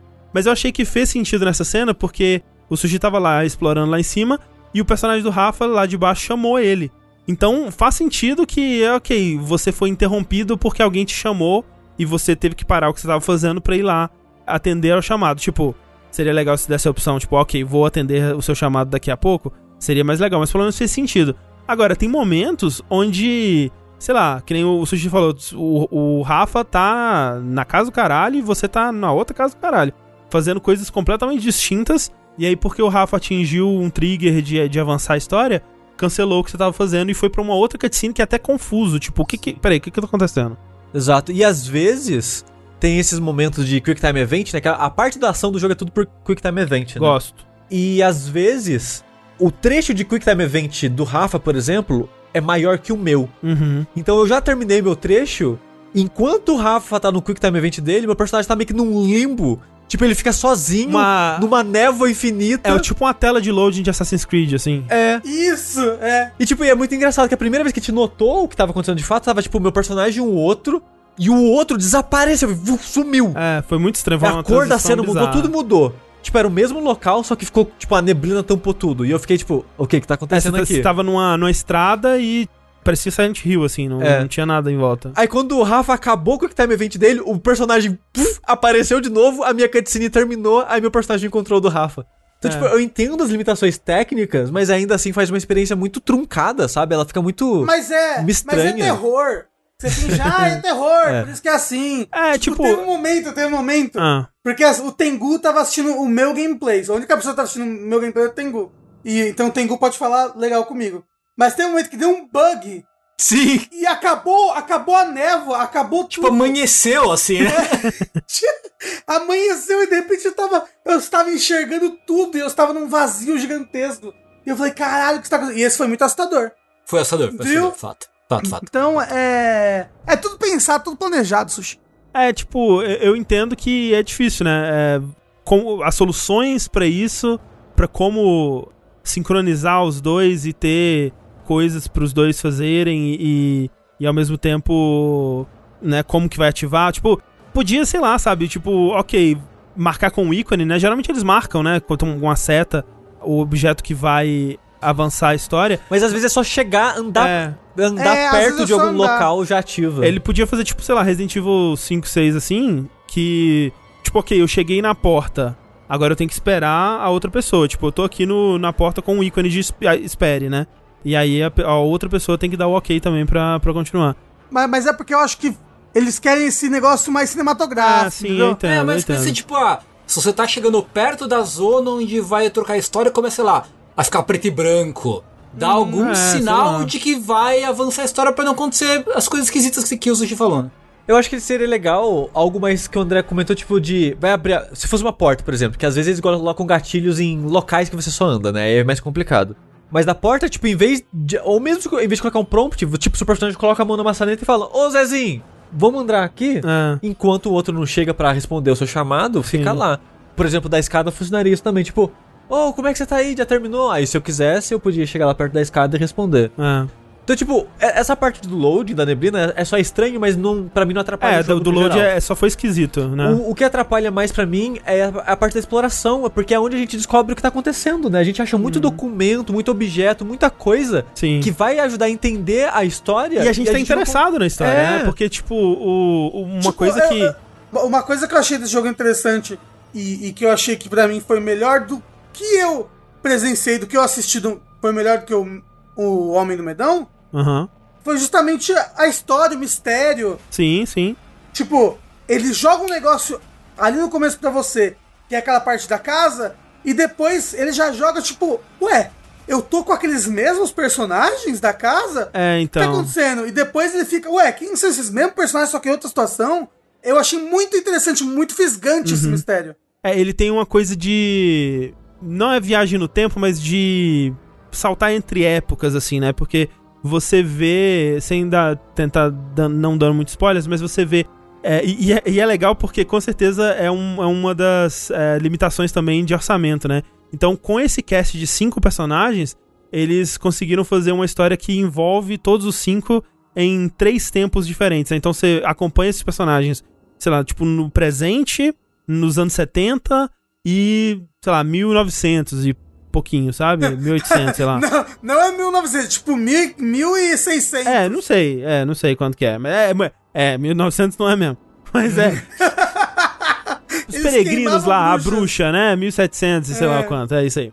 E é interessante, né, que quando você é puxado de volta pra essa época do- dos peregrinos, você começa a interagir com os personagens daquela época como se você fosse o fantasma assombrando eles, uma coisa meio os outros, assim, né? E é interessante, né? Porque algum um personagem lá do passado começa a te ver e ficar surpreso, e as pessoas em volta não te veem e ela acha que você tá conversando com demônio, que o personagem tá conversando com demônios, né? E assim, é foda porque a gente acabou não terminando, né? Deu um bug bizarro que Caralho. é, tá acontecendo com muita gente, e eu chequei até agora, não saiu patch, que simplesmente o jogo parou de dar load, ele ficava num load infinito lá a e não gente travou com 94%, A né? gente tava muito É. no finalzinho, cara. Então, assim, a- esse mistério, né, do que que realmente tá acontecendo, ainda não foi explicado Pra gente, né? pra gente. É. Mas esse bug é um bug de quem tá jogando co-op online, especificamente. Especificamente, é. É. É, e, de- e é engraçado que ele travou durante, enquanto a gente jogava, e mas agora toda vez que a gente tenta carregar qualquer capítulo, É. ele trava de novo Ah, no load. sério? É. É. E é frustrante, principalmente porque eu tava gostando tanto do jogo. É. Porque o Man of Medan, eu não gostei nada do que eu vi dele. Uhum. Você não jogou, você só assistiu o o André jogar? Sushi? Não, a gente jogou junto, revezando o É, a controle, gente né? jogou Ah, naquele modo de revezar o controle. Pode é. crer, É. pode crer, pode crer. E a gente não terminou, a gente jogou, sei lá, uns dois terços dele. Tava e- muito desinteressante. É, e a gente nunca mais voltou pra jogar, É. assim. E, e eu gosto muito de Until Dawn. Então foi, eu fiquei muito decepcionado quando eu joguei Man of Uhum, Medan, uhum. sabe? Então, quando o André falava, vamos jogar Little Hope, eu já. Ah, sei não. Acho que foi isso de um jogo só, sabe? Acho que eles não vão conseguir repetir isso, não. E, cara, nossa, Little Hope é muito legal. Tava gostando muito da história, muito da interação dos personagens. Até dos personagens, né? Porque o- os personagens desse tipo de, de jogo e replicando, né, arquétipos de filme de terror, eles costumam ser uns babaca, né? Que todo mundo briga com todo mundo e todo mundo te dá motivos pra que, que eles morram de vez em quando. É, mas assim como no Until Dawn, com é, raras exceções, com o passar do tempo você vai vendo que eles. Ok, eles têm uma profundidade a mais, eles é, interagindo uns com os outros, eles são legais e tal. Mas é, é- o mais interessante é que a gente que molda eles pra serem Sim, mais sim. atrativos pra gente. Aham, aham. Porque agora, isso não tinha no Tio Down dessa maneira específica, da linha de amizade, como Uhum, você vai uhum. respondendo as coisas, você vai meio que mudando os traços daquele personagem e às vezes travando traços, né? Porque você pode meio que entrar no menu que você vê, tipo, flutuando em volta da cabeça do personagem, meio que traço de personalidade dele. Tipo, vamos dizer, sei lá, que ele é insistente Uhum, ou qualquer coisa assim, sabe? Aí conforme você vai dando respostas, controlando aquele personagem, que você eventualmente controla todos em várias situações diferentes, você vai moldando a amizade daqueles dois personagens e moldando o, o personagem que você está usando pra responder as coisas. E às vezes essas personalidades trocam e às vezes colocam um cadeadinho que tipo, ela vai ficar fixa nele agora. Então você meio que melhora, entre aspas, aquele personagem pra você. Sim, e, e- jogar em co-op era muito legal porque, assim, é, a gente tava tentando descobrir, que, ok, quem que é o vilão, quem que é o responsável, quem que tá fazendo essas paradas. E aí, no começo a gente tinha uma ideia, depois, à medida que o jogo foi é, evoluindo, a gente, não, peraí, tá acontecendo outra coisa aqui, tem, tem outra coisa, essa pessoa, na verdade, é inocente. E aí a gente, nas- nos momentos de decisão, a gente falava, Rafa, pelo amor de Deus, escolhe a opção que, que fala que você confia nessa pessoa. Porque esse que é o, é o, é o final bom, hein, pelo amor de Deus. Não, mas é, a- a- não só jogar em co-op, mas, tipo, tal qual assistir, assistir um filme, assistir uma série, tipo, jogar junto foi muito divertido, porque tava Sim, todo sim, mundo... sim, sim. Todo Sim. mundo pensando, não, é isso que tá acontecendo, tá todo mundo tentando descobrir os mistérios e dando pitaco e dica. Foi, tipo, foi uma das skins mais legais que a gente fez, assim. Uhum, foi muito foi muito divertido. E, e foi legal também a parada do co-op quando dividia, né? E era a maior parte das vezes, na verdade, dividia o, o que a gente tava fazendo. E depois a gente discutia, porque às vezes É. o Rafa via uma coisa, tipo, meio que uma visão, e eu tinha uma outra visão, e eu ficava, Rafa, pelo amor de Deus, o que que você viu? Uhum. É, e às vezes o personagem do Rafa aparecia na minha visão e eu, Rafa, você tava aqui? Aí o Rafa, não, não tava não. Eu fico, mas quem que tava ali então? Então, tipo, a gente construindo junto o que meio que, tipo, cada um tinha metade da informação e gente tentando juntar, isso foi muito legal também. É, inclusive, eu achei muito legal aquilo de, tipo, o boneco do sushi tava lendo, sei lá, lendo um documento. Se o Rafa tivesse na mesma cena e chegasse perto, você podia, tipo, passar de um pro outro, assim, Aham, pra, pra outro. Pra... é. Pô, achei muito legal isso. Não sei se tinha nos, nos anteriores já. E tinha alguns locais, infelizmente eram poucos, que comentava, né? Se um tava lendo, o outro chega, ao outro, nossa, você tá vendo isso? Ah, eu já ouvi falar desse símbolo aí, tipo, complemento com alguma informaçãozinha aham. assim, era bem legal. Eles conversavam, era bem bacana. E uma coisa que eu tava esperando que esse jogo tivesse, pelo que eu ouvi falar do Man of Medan e que pelo menos a- até onde a gente jogou não teve, talvez mais no final tenha, é que no Man of Medan ele usa o fato de que vocês dois estão em telas diferentes pra muitas vezes mostrar coisas diferentes. Então, às vezes no Man of Medan tava os dois no mesmo ambiente, mas aparecia uma assombração passando assim só pro sushi. E aí o sushi, eita, você viu aquilo lá? Ah, o Rafa, não, não vi nada não. Que isso, Rafa? Passou ali, Rafa, Não. você tá de sacanagem? O mais louco foi que teve assombração que apareceu só pro André e ele nem tava jogando. Vocês viram isso? É, nesse teve isso mesmo. Mas, é, então, esses momentos não teve nesse. Tipo, tem, tem coisa até no, no meu Medan que, tipo, o personagem que o Rafa tá controlando, por exemplo, de repente aparece tentando matar o sushi. E aí é só uma ilusão, né? Na verdade, o Rafa nem tá lá. E aí o jogo talvez fique até mais interessante se os dois não conversarem, né? Enquanto Uhum. que nesse, eu acho que é o contrário. Fica mais interessante se conversarem. Porque aí vocês vão trocando a informação de cenas que um viu e o outro não e tudo mais, né? Então, é muito interessante, cara. Esse modo co-op é, é, é bem da hora, assim. É, eu achei muito legal. É, ele Achei tem esses problemas também. ele tem esses problemas que nem a gente falou, né? Essas soluções que não são as melhores, digamos assim, mas funciona muito bem. É, eu acho. Eu não joguei ele sozinho, pra dizer, mas eu sinto que o modo, apesar de ter problemas, ele melhorou o jogo pra mim. Aham. Olha, a gente não fez isso aí do vídeo, hein? Pegou a arma, É, a realmente não gente pegou não fez arma. isso. é. Ah, inclusive o moço, que em- entre os atos do jogo, entre os capítulos, você conversa com o narrador, não é? Uhum. E, Ah. e ele falou pra gente que ó, vocês perderam uma coisa nesse capítulo, né? Vocês perderam uma arma. É, explicando pra quem tá ouvindo o podcast, a gente tá vendo uma gameplay enquanto fala aqui na- no ao vivo. E a cabana que o cara pegou a arma era uma cabana que eu tava e, e você ativou É, pro jogo verdade. avançar. Ah, Porque, tipo, putaria. se você viu, notou no gameplay, tava lendo o livro. Aí depois do livro ele achou uma caixa escondida num cantinho. Eu no livro, eu tava lendo o livro e ativou a cutscene. Eu não fiz mais nada O na Rafa casa, é muito apressadinho. Ah, eu lembro. Eu andei perto de uma casa. E eles, É. ah, vamos entrar nessa casa. E continuaram a história. Eu lembrei. Isso. Triste, triste demais. A Clarice falou: essa arma ia dar mó merda. Senti isso aqui agora. Salvei você, na verdade, Sushi. é, pois é. Um bagulho que eu só achei que eu achei que o jogo caro. É. Que ele tá 160 reais no, no Steam. é, Acho que, tipo, pra jogar de duas pessoas, assim, achei um. E pro, pro- talvez pro escopo do jogo e tal, achei talvez um pouco caro. É, ele é um jogo de umas 6 horas, né? Tipo, Tá- É, e é um jogo, assim, ele tem. Você pode rejogar, né, pra ver outras coisas, mas é um jogo bem narrativo que normalmente a maioria das pessoas vai jogar essas 6 horas e acabou, né? É, assim, e ele tá caro lá fora também, porque ele é 40 dólares, se eu não me engano. É, assim, é foda porque é um jogo curto, mas é um jogo de bastante investimento, né? Ele tá bem bonito. Nossa, ele tá muito é, bonito. Ele ainda tem aquela, aquela coisa esquisita dos jogos da Supermassive que os atores capturaram o rosto e outra pessoa capturou o corpo, então às vezes parece que a cabeça tá flutuando no corpo assim, tá? Tipo, o movimento não encaixa muito bem. Mas ele tá bem bonito, né? O- as, as atuações são muito boas, os atores são todos, tipo, atores de, de séries e filmes e tal, então é, é uma galera que manda muito bem, assim. Então é um jogo com um investimento legal e realmente talvez o único problema, eu acho que seria ok ele custar 40 dólares se ele fizesse que nem o A Way Out, por exemplo, faz, que uma cópia você consegue emprestar pra um amigo pra jogar, o co-op, aí seria legal. o, o Ismael, o Ismael falou que é 30 dólares. Ok, Tem é certeza? Ok, ok. É, É, talvez seja aí, eu tô lembrando errado. é, porque se for 30 tá bem ok, assim. É foda porque aqui pra gente tudo é caro, né? Mas. Mas assim, numa, numa promoçãozinha assim, porra, super vale a pena. Sim, compra, vale. compra de presente pra um amigo e joga os dois juntos. É. Ah, eu nem consigo entrar na PSN americana pra ver o preço. É, o pacote do Man of Medan com Little Hope é 270 na PSN. Mas PSN, né? Peraí, peraí, peraí. Tô vendo aqui na Amazon, peraí. É, é, é 30 dólares o jogo. Ok, tr- ah, 30 inclusive. dólares tá bem bom, assim, cara. É, eu, eu acho que ele é um jogo de 30 dólares sim. É. É, só é triste Brasil, né? É, o Brasil não, não tem como mesmo. Mas é isso. Little Hope. É, a gente não falou muito da história, né? Mas é legal descobrir, ele é um jogo de mistério, sabe? Sim, mas, mas só pra falar da temática, porque como o Man of Medan é de navio mal assombrado, né? Esse é meio que uma Silent Hill, assim, né? É, Little Hope é uma cidadezinha abandonada e o seu ônibus quebra e vocês acabam tendo que passar por ela.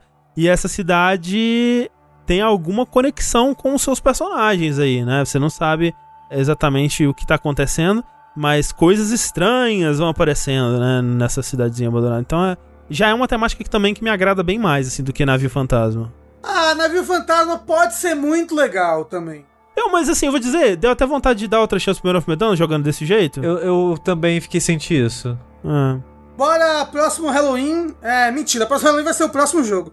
É. é isso. Então é isso. Little Hope. Tenho poucas esperanças pro próximo jogo. Eu tenho poucas esperanças do, do dólar abaixar. Eu tenho poucas esperanças com o capitalismo tardio arruinando todas as nossas vidas e a humanidade. ah, isso aí eu não, eu confio no capitalismo. É, e falando é, sobre eu isso. confio no capitalismo arruinando tudo. Assim, eu confio que ele vai arruinar tudo.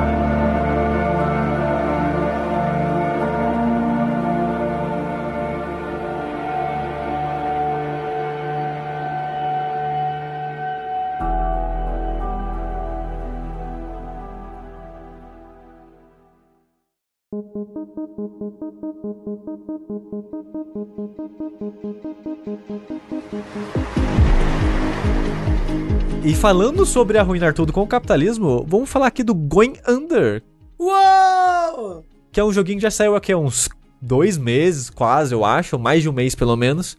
Que ele, coitado, ele saiu na mesma semana, se eu não me engano, que o Hades, a versão final do Hades Hum. 1.0, Spelunk. e Spelunk, exato. Ele saiu na mesma semana. E ele é um roguelike. Coitado. Então, tipo, o público de roguelike já tava muito ocupado, sabe?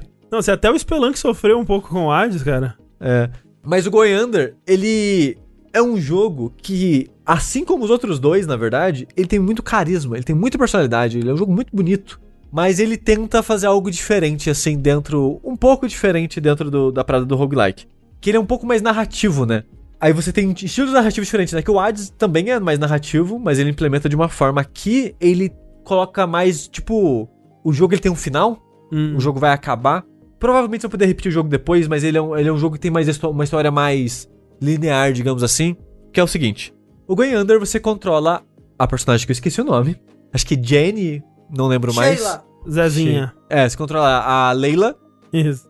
E ela é uma nova estagiária na empresa Fizzle, que é uma empresa de refrigerantes. Hum. Que é um refrigerante que substitui o seu almoço, café da manhã, janta e café da tarde. Ou esse é o futuro que eu quero. Ô, André, é só você comprar aqueles shakes lá, que também eles É. substituem uma janta. Não, mas eu- Substituem! mas eu quero um, um refri que substitua tudo. Quero só beber refrigerante daqui pra frente. Puta que pariu, André, tem certeza? E é muito bom que tem um diálogo com o NPC mais pra frente no jogo, que, que é o cara que cria os sabores, que são sempre uns sabores muito loucos, né? Aí ele olha pra ela, nossa, você tá parecendo meio, meio fraca, né? Você você tá se alimentando direito e tal. Ah, ela tem tomado Fizzle. Ele, não, não, você tem que comer coisas sólidas. Ela, mas como assim comer coisas sólidas? O refrigerante não é pra substituir almoço, janta e tudo? Ele, não. Você pode substituir algum almoço, alguma janta. Mas não é pra substituir. Aí, tipo, ele- o- essa, essa é a pegada do jogo, assim, que ele é sobre startups e brincar das, das relações de, de startups, de, do capitalismo e fazer uma crítica social foda, assim. Mas ele é muito engraçado fazendo essa crítica. Então você é essa estagiária, você começa o jogo é, iniciando aí esse estágio, obviamente não remunerado. E o seu primeiro trabalho é matar uns goblins que estão fugindo do subterrâneo da empresa que você trabalha. Claro. Aí, a primeira ela fica em choque. Aí depois o chefe dela fala assim: Como assim você nunca matou nenhum. ninguém na, na sua vida? Se prepara, que a vida adulta agora é isso. Meu Deus, 2021 é foda. E quando você desce meio que numa tubulação, você descobre que você tá indo pra uma startup que foi abandonada. Ela Ah. foi comprada e, tipo, largada pra, pra as tralhas, assim, e a- comprou os assets e deixaram as pessoas ali, os funcionários, que é a startup chamada Joblin. Ah. Que ela é uma startup sobre o quê? Sobre frilas. Hum. Sobre, tipo, Uber e esse tipo de coisa. Sei. Então, os inimigos que você encontra são tipo um cara dirigindo um carrinho e coisas do tipo. Aí são os goblins da mão do trabalho ali que estão trabalhando 24 horas sem parar. Tem vários comentáriozinhos sobre o nome do lugar, o tipo de trabalho que eles fazem, o que, que acabou resultando pra eles estarem abandonados ali e as pessoas virarem goblinzinhos e tal. E a parada do jogo é que, diferente de muitos roguelikes, não é uma parada direta, tipo, ah, se tem uma dungeon, depois a outra, depois a outra, depois a outra. Se você morreu no mês, tem que refazer tudo. Aqui, você sempre escolhe uma dungeon e joga só ela. Ah, você entendi. terminou ela, você terminou, show. Você volta pro pra empresa que você trabalha e eles vão arrumar outras coisas pra você fazer. E o jogo ele é meio que dividido em duas etapas. Ele tem três dungeons principais. No começo a história pede, ah, termina uma, depois a outra, depois a outra. Quando você termina as três, tem uma quarta dungeon da história. E quando você faz isso, dá uma guinada na história e a história muda. Tipo, coisas mudam, o contexto muda, e agora você tem essas três dungeons de novo pra fazer, só que mais difícil, com mais coisas, com Sei. o chefe, que é sempre um chefe fixo em cada dungeon. Só que agora nessa na segunda metade do jogo, os chefes são mais complexos, tem mais, são mais fortes, tem mais ataques, tem mais animações e tal. Então é meio que o- a primeira metade é meio que pra te preparar pra segunda metade, enquanto isso você vai avançando meio que uma lista de side mission pra cada pessoa que trabalha com você.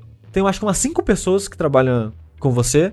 E cada uma vai te pedindo coisas específicas pra você fazer. Ah, taca fogo em 10 objetos. Mata tal inimigo raro no cenário. Compra um objeto pra mim na loja e traz de volta pra mim. Sempre coisinhas assim. E esses funcionários, você coloca eles meio como, como se fossem os seus coaches, digamos assim. Hum. Que quando você vai começar uma run, você pode equipar um power-up, que em vez de você achar ele aleatoriamente na dungeon, né? Você já pode começar direto com ele. E você equipa um coach, que vai te dar um bônus ao longo dessa run. Um coach é um moço que te fala pra fazer as coisas? É, sim. Porque você vai fazendo as side missions pra meio que melhorar o bônus que ele te dá. Porque, por exemplo, tem uma moça, que eu acho que é a parte de marketing da empresa, ela fala pra você prestar atenção no chão que você acha moedas. E essas moedas vão fazer muita diferença Hum. na sua vida. Tem todo um comentáriozinho, uma historinha que ela fala de, de comprar comida com o dinheiro que você acha no chão. Mas esse é o bônus que ela te dá. Você acha mais dinheiro ao longo da dungeon. Tem o cara do sabor, por exemplo, aquele que cria os sabores do refrigerante. é, você começa a achar refrigerantes que são meio que poderes de uso único. Sei. É, e você só acha esses refrigerantes com, com ele equipado. E conforme você vai evoluindo ele, você vai ganhando novos bônus. Tipo, a moça, o segundo level dela, aparece uma outra loja. Então todo andar vai ter duas lojas em vez de uma. Uhum. E por aí vai indo. E o combate do jogo, ele tem uma premissa interessante, mas eu não gosto dele no geral. Que assim, ele é meio que top-down, o combate do jogo. Todo 3D, o jogo é todo 3D, low poly, muito colorido, muito bonito. É, a estética dele é bem legal. Ele né? é bem carismático, assim, eu gosto muito do visual dele. É, falaram no, no chat, é muito verdade, que a estética dele lembra justamente a estética desses apps, né? Desses apps moderninhos, que é com um mascotinho fofinho e muito colorido. E é um, é um 3D muito agradável, sabe? Eu acho que, que é, é inteligente. Não são modelos super detalhados, mas são modelos super carismáticos. Assim, acho que eles me dá vontade de jogar. Acho que não só pelo- pelos modelos, mas pelas cor, a- as cores também são É. bem chamativas, vibrantes, neon. Aí o combate do jogo, ele é a estrutura nas dungeons é meio que Bind of Isaac, assim, que é acabou sendo meio que padrão pra roguelike pra muitos jogos. Que é, são umas salinhas que quando você entra, fecha as portas e você tem que lidar com os inimigos que tem ali, meio que uma mini arena. Você matou os inimigos? Abre, vai pra próxima porta que apareceu. E, vai- e assim você vai explorando até achar o, a porta que vai te. Uma tubulação, na verdade, que vai te levar pro segundo andar. E todas as dungeons têm quatro andares. Três, tipo de exploração, normal assim, e a quarta já é o chefe de cara. Hum. Então é basicamente três andares e um chefe. E o combate dele, ele tem uma ideia interessante que ele tenta ser mais dinâmico, assim. Por exemplo, se tem algo, uma fonte de fogo no cenário, tudo que encostar nele vai pegar fogo. E tudo que encostar na que tá pegando fogo, o fogo vai Sei. alastrando. Uhum. Então você pode, sei lá, pegar uma madeira, uma arma de madeira que você tá usando, encostar na tó, no, numa, numa fogueira que tem no chão, por exemplo, e encostar no inimigo. Aí o inimigo vai pegar fogo e vai ficar tomando dano. Aí você pode, sei lá, alguma coisa que tenha água, pode apagar o fogo com a água e, e assim vai indo. E é muito interessante todas essas dinâmicas. Você pode, tipo, dar choque, pode congelar. É, por exemplo, as armas do jogo são armas muito dinâmicas, assim, que você vai trocar o tempo todo, meio Breath of the Wild. E mais frequente até. Porque tudo você pode usar como arma do cenário. Hum. Então você tá meio que em escritórios abandonados. Então tem, tem cadeira, tem mesa, tem laptop, tem teclado. Aí vai ter, sei lá, umas espadinhas, lixeira, a planta. Tudo isso você pode pegar. Às vezes é um vaso, você já bate uma vez e ele quebra. Uhum. Às vezes é um teclado, você pode bater várias vezes até ele quebrar. Tal qual Wanted, um bom filme. Exato. E às vezes, tipo o teclado, por exemplo, às vezes ele dá choque. Hum. Tem uma arma que é uma canetinha, tipo um Apple Pencil, que quando você ataca o inimigo com ela, ele, ele toma choque. Sempre toma choque. Então, tipo, tem armas que tem atributos embutido nela. Então o jogo ele tem esse viés dinâmico de você tá sempre trocando de arma, sempre improvisando, sempre usando o cenário a seu favor, os elementos a seu favor. E também tem uma parada que é meio Zelda 3D, que você tem um botão que foca no inimigo. Hum. E agora seu botão de esquiva acaba sendo os pulinhos do Link, sabe? Tá tipo um pulinho Sei. lateral, um pulinho lateral, um pulinho pra trás. Fica bem nessa pegada. É bem Breath of the Wild também, né? Igual as armas dinâmicas assim. Só que aí entra a parte que eu não gosto do combate. Que tudo isso que eu falei até agora eu gosto. Ele é muito caótico. A primeira vez, e, é- e até é engraçado que ele não é tão difícil quanto os roguelikes são. Pelo menos não de cara. Porque eu consegui terminar as três, as quatro primeiras dungeons, até o primeiro arco do jogo. E a primeira dungeon a segunda vez sem morrer nenhuma vida. Mas assim, lembre-se que é o sushi que estamos falando. Então, mas Isso calma. provavelmente não significa muita coisa. Pra você. Aí, eu fui fazer a Dungeon 2, digamos assim, pela segunda vez e morri umas 4 ou 5 vezes seguidas sem chegar nem no terceiro andar. Aí eu parei de jogar o jogo. E fiquei, sei lá, umas 3 semanas sem jogar. Fui rejogar hoje pra lembrar um pouco e eu não consegui terminar mais a primeira dungeon de novo, sem morrer. Porque, eu, sei lá, eu desacostumei com o combate, agora o jogo tá difícil, então a primeira vez que você joga, as dungeons são inimigos mais fracos e menos inimigos. A segunda vez tem inimigos novos e todos são mais fortes. Você tem mais vida também, porque conforme você vai terminando as dungeons, você vai aumentando o seu máximo de vida. Mas mesmo assim, é muita coisa acontecendo. Porque agora tem o inimigo do carro, por exemplo, que além dele te atropelar, tem um cara no carona que te bate. Então, tipo, o carro tá correndo pelo cenário, um cara sacudindo uma arma pela janela. Aí tem um cara gigante que fica girando furacão, quicando pelo cenário. Aí tem um cara que tá ati- atirando em você com aquela roupa de camiseta, atirando camiseta na sua cara. Aí o cara que tava tirando a camiseta acertou uma caixa que explode, a caixa que explode acertou você, te arremessou pra frente o cara te atropelou. Tipo, ele tem essa coisa caótica dos elementos que eu comentei sendo usado contra você. Então, às vezes você entra no cenário e tem, tipo, sei lá, cinco monstros, um gigantão, dois carros e dois com armas de projétil, sabe? E é muito caótico lidar com isso tudo de uma vez, junto com os elementos do jogo. E a primeira vez que você joga as dungeons não é tão caótico assim. Então tava. Nossa, tipo, é, o jogo tá fácil, né? Na primeira metade. Tipo, mas tá, mas tá divertido. Tipo, o combate, ele não é o mais preciso ou o mais gostoso do mundo, mas tá divertido improvisar. Tá divertido avançar a história e ver os diálogos dos NPCs e fazer as side missions pra ter mais diálogo e tal. Só que agora que ele tá difícil, difícil roguelike, eu tô gostando menos. Porque eu gosto do carisma do jogo, eu gosto dos personagens, eu gosto do, do, do humor dele, a maneira que ele faz a crítica social foda dele do capitalismo. Só que eu não gosto o suficiente do combate pra continuar batendo cabeça, sabe? Pra ver mais dessa história, pra terminar as outras duas dungeons que falta, pra eu terminar o jogo e sei lá, provavelmente tem um modo pra você continuar jogando mesmo tendo terminado o jogo. Sushi, as- é, quando você termina a primeira dungeon, que é essa do Joblin aí, as outras dungeons são outras startups ou é São Joblin? outras startups com Ah. outros temas e temas espertinhos. A segunda é uma startup de criptomoeda que chama Stixcoin, do Rio Stix. Ah, sim. E como é uma criptomoeda, que lembra cripta, é tudo de. É uma mina que tá minerando Bitcoin, Entendi. mas é tudo esqueleto. Hum. Os inimigos são esqueletos, o chefe é o necromante.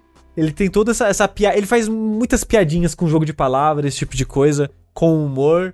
Mas o que você tá me dizendo então é que esse jogo te ensina a bater no, no seu Uber, é isso? É, exatamente. Ah, e outro detalhe engraçadinho é que no lugar da criptomoeda, seu dinheiro não vale nada, porque lá é tudo a criptomoeda. Só que a criptomoeda tá tão desvalorizada que pra você comprar alguma coisa, você precisa de milhares dela. Tipo, você vai comprar um sanduíche que é tipo 10 dólares, você precisa de, sei lá, 1.500 criptomoedas. e a terceira dungeon é uma piadinha com o Tinder, que é. Eu não lembro o nome da startup, mas é um aplicativo de encontro que a única maneira de você. É uma ideia, eu achei uma ideia boa. Eu confesso que eu achei uma ideia boa de verdade. A única maneira de você comunicar com as pessoas nesse aplicativo é por emoji. Tá aí. Ah, Aí será- os inimigos, Será que não conforme. existe? Aí o cenário é como se fosse uma dungeon de. de sexo, tipo de BDSM, assim. Aham. Cheio de coisa BDSM no cenário. É, todo mundo são capetinhas e coisas do tipo. É tudo como se fosse um inferno, várias armadilhas de fogo no cenário. E muitos emojis. Tudo, tudo escrito com emoji. Muito berinjela pelo cenário, muito pêssego pelo cenário. E tem uns inimigos que você enfrenta que ele fica se comunicando por emoji assim. Eu confesso que eu achei uma boa ideia. Não tão boa quanto a, a nossa ideia do motel com escape room. Não, não tão bom, obviamente não. Então, tipo, ele é um jogo que ele é muito espertinho. Eu achei ele genuinamente engraçado, mas não gostoso o suficiente de jogar pra eu aturar a partida de jogar. Mas assim, sabe? quando você terminou as três dungeons, ele encerrou e recomeçou ou ele só continuou? Ele só continuou. Tem um contexto na história que eu não quero dar spoiler Entendi, que acontece. Porque você tá numa startup. E o que acontece com todo toda startup, eventualmente? Entendi. É. E o líder da startup, ele normalmente é só um cara que já era rico e ele acha que ele fez tudo pra ela ficar para a empresa dar certo, mas na verdade a empresa só deu certo ele jogou dinheiro em cima da empresa até ela parecer que deu certo. E tem vários comentáriozinhos assim em cima disso e tem um plot twist, coisas acontecem, mas eu não vou entregar isso pra quem quiser jogar o jogo. Se eu não me engano, o Henrique do Overloader falou desse jogo na época que ele saiu no Mothership e ele gostou do jogo. Então, se vocês ficarem ficaram curiosos pra saber mais do jogo, dá uma ouvida lá. De fato. E se você quiser saber sobre histórias de startups e empresas que são compradas e dá tudo errado, tem um artigo do Waypoint sobre a Sierra que é muito bom também. Loucura. Sierra, quem diria, né? Sushi, aonde que eu posso jogar esse jogo? Eu joguei no PC, Rafa, mas vamos ver quais plataformas ele tem. Mas no PC você jogou na Steam? Ele tá 60 reais na Steam, tá um bom preço até. Assim, eu joguei umas 5 horas pra fazer isso. Provavelmente pra terminar levaria, se continuasse, talvez umas 8, 10 no máximo. Acho que, acho que mais, hein? Só falta duas dungeons. Mas é roguelike. Aí quando você terminar, você tem que vencer mais 30 vezes. É, porque assim, o Hades, teoricamente, só falta mais um andar, né, pra, pra eu zerar, mas até aí... Eu, eu acho que é só Steam e PS4. Ele tem cara de que, de que rodaria no Switch, talvez. Ah, tá, assim. Sim, sim. Ah, ele tem pra Switch. Tem, tem. Ó, ele tem pra Switch, PlayStation 4, Xbox One, é, Ah, sai pra tudo, então. e É, Mac. É aí. Ok. Onde seu coração mandar, você pode jogar Going Under. Se você não tiver nenhuma dessas plataformas, você pode ir no Spotify e procurar Evanescence, Going Under, também vai ser uma boa experiência. Talvez com menos crítica social foda, talvez com menos bater no, no Goblin que dirige o seu carro. Mas as- ainda assim é uma boa experiência.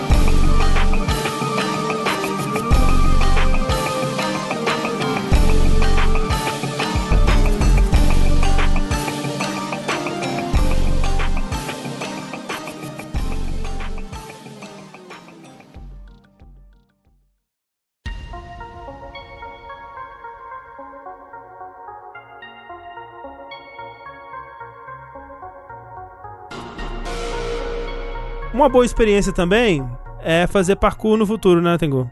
Pô, tá aí, né? Se tem uma coisa que nunca, nunca sai de moda é o quê? Ninja Cyborg. Isso é verdade. É, eu acho impressionante isso, sim. Me, me senti muito validado quando eu vi que em pleno 2020 tá saindo um jogo sobre Ninja Cyborg, que no caso é Ghost Runner. Olha um joguinho muito maneiro que eu joguei a demo quando saiu um tempo atrás, achei bem interessante. E recentemente saiu a versão completa dele. E que loucura, né? Quem diria que o que faltava pra mim, Horzed, era uma espada? Ah, ei, ei, oh, ei, oh, ei. Ô, você sabe que Mirror's Edge é muito bom, né? É, aqui, seu Tengu, não falta absolutamente nada pra meu Zed, tá bom? É verdade. Todo sacanagem.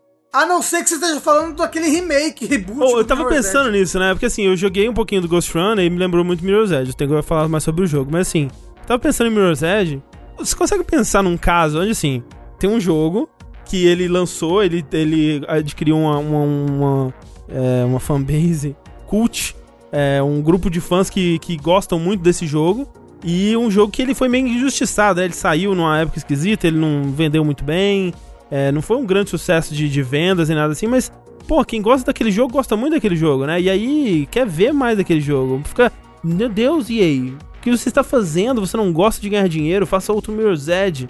Faça outro Mirror's Edge, pelo amor de Deus. Dice, pare de fazer Battlefield, faça Mirror's Edge. As pessoas não entendem o coração do gamer. O gamer não quer dar tiros na Primeira Guerra Mundial. Ele quer correr parkour por uma cidade distópica e salvar o mundo entregando pacotes. Façam outro Mirror's Edge, EA, por favor. E aí fica pedindo durante 5 anos por outro Mirror's Edge. Aí eles vão lá e fazem outro Mirror's Edge. Eles fazem outro Mirror's Edge. E ninguém dá a mínima. E parece que Mirror's Edge, depois que saiu Mirror's Edge Catalyst, parece que Mirror's Edge nunca existiu. Tipo assim, acabou tanto a popularidade do Mirror's Edge Catalyst quanto do original. E é, e é muito es- estranho isso, cara. Porque, realmente, eu, eu, assim, eu meio que parei de gostar um pouco de Mirror's Edge também, quando saiu o Catalyst. Porque ele é ruim. Mas é não é- porque o o- Catalyst o é lance- ruim, não é? O lance que é esse, ele não é ruim. Ele é meio decepcionante, porque ele é mundo aberto, né? Eles tentaram fazer uma coisa, né, mundo aberto, né? Porque todo jogo hoje em dia tem que ser mundo aberto. Mas é, é isso- é isso que é bizarro, porque ele não é ruim, mas ele matou Mirror's Edge, cara. É louco. É muito, loucura, um fenômeno muito curioso. A EA, a, a EA, a EA gosta de matar as coisas que a gente É. chama. E tipo, é louco porque essa meio que foi uma era de ouro da EA, né? Que foi a época que teve Mirror's Edge, Dead Space, Dead, ou Dead Space, hein? O, o Battlefield Bad Company 2, que é bonzão. A EA conseguiu matar Dead Space com Dead Space Loucura. 3. Loucura. E depois de conseguir fazer uma sequência boa, né? Que o Dead Space 2 é bom também. Ou Dead Space Inclusive. 2 é melhor, aí, alguns diriam. É, eu falo, Dead Space 2 é melhor que o 1. É. Eu acho. Mas enfim, sabe quem não tem mundo aberto? Ghost Runner. Ghost Gosto. Runner não é de mundo aberto. Ghost Runner é um joguinho que saiu esses, esses tempos aí, que tem pra tudo que é plataforma, tem até pra Pense Bem, se bobear. que você é um, é um ninja ciborgue. Olha só. É um ninja ciborgue acordado por uma voz misteriosa que pede pra você ir lá e salvar ela. Você vai lá, salvar a voz, e como você salva, salva essa voz misteriosa? Correndo em paredes, pulando, causando efeitos de slow motion no ar e cortando inimigos. Né, ele tem, ele tem muito, muito aquela carinha de jogo da Devolver, assim, tipo um Katana Zero, um Hotline Miami, assim, tipo, aquele jogo que é matar, matou, mata com golpe, morre com golpe, sabe? Que é Sim, sempre sim. muito, muito ação, loucura e tensão, assim. E essa estética cyberpunk, música eletrônica, né? Sim, É, sim, essa coisa sim. toda. Só que com a diferença de que ele é 3D, né? Primeira pessoa, e ele, assim, ele é bem bonito, né? Ele é bem bonito, bem, bem bonito. Não sei como é que estão as edições de console e tal, mas pelo menos do PC, e o meu PC nem é essas coisas assim, ele é bem bonito, assim. Não quis dizer que os jogos da Devolver não são bem bonitos, mas é que eles são 2D, geralmente pixel art, aquela coisa Sim, toda. sim, sim, sim, sim. Mas ele é bem legal. Aquele set é cyberpunk que todo mundo, todo mundo conhece, assim, mas visualmente ele, é, ele é muito maneiro.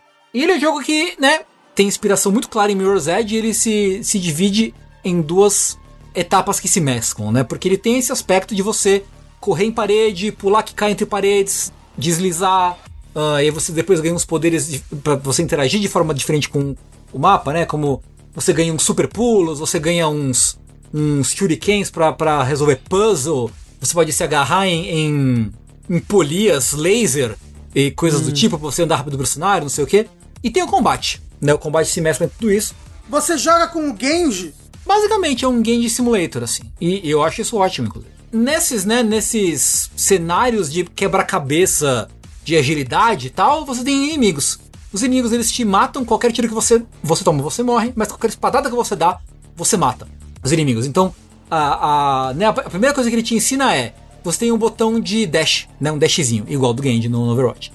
Só que se você der o dash no ar, ele meio que congela, o, tempo passa mais devagar, você pode se desviar no ar. Né? Então, você vê o inimigo atirando em você, você o projétil vindo na sua direção, você consegue desviar. Quando você solta o botão, ele investe em direção ao inimigo, você pode cortar ele num, num golpe só. Obviamente, isso vai ganhando é outras variações. Né? Então, você tem, por exemplo, mais pra frente, um inimigo que ele vai te metralhar. Então é mais difícil você simplesmente esquivar do tiro, porque são vários tiros em sequência. Tem um inimigo que ele vai pra cima de você da porrada. Então você tem que, né, não pode ficar parado. Tem um inimigo que ele joga uma um, um meio que um Sonic Boom, que ele vai ou uma parede de laser ou por cima ou por baixo. Então você tem que escolher, ah, ou pulo muito alto ou eu dou eu deslizo por baixo do tiro.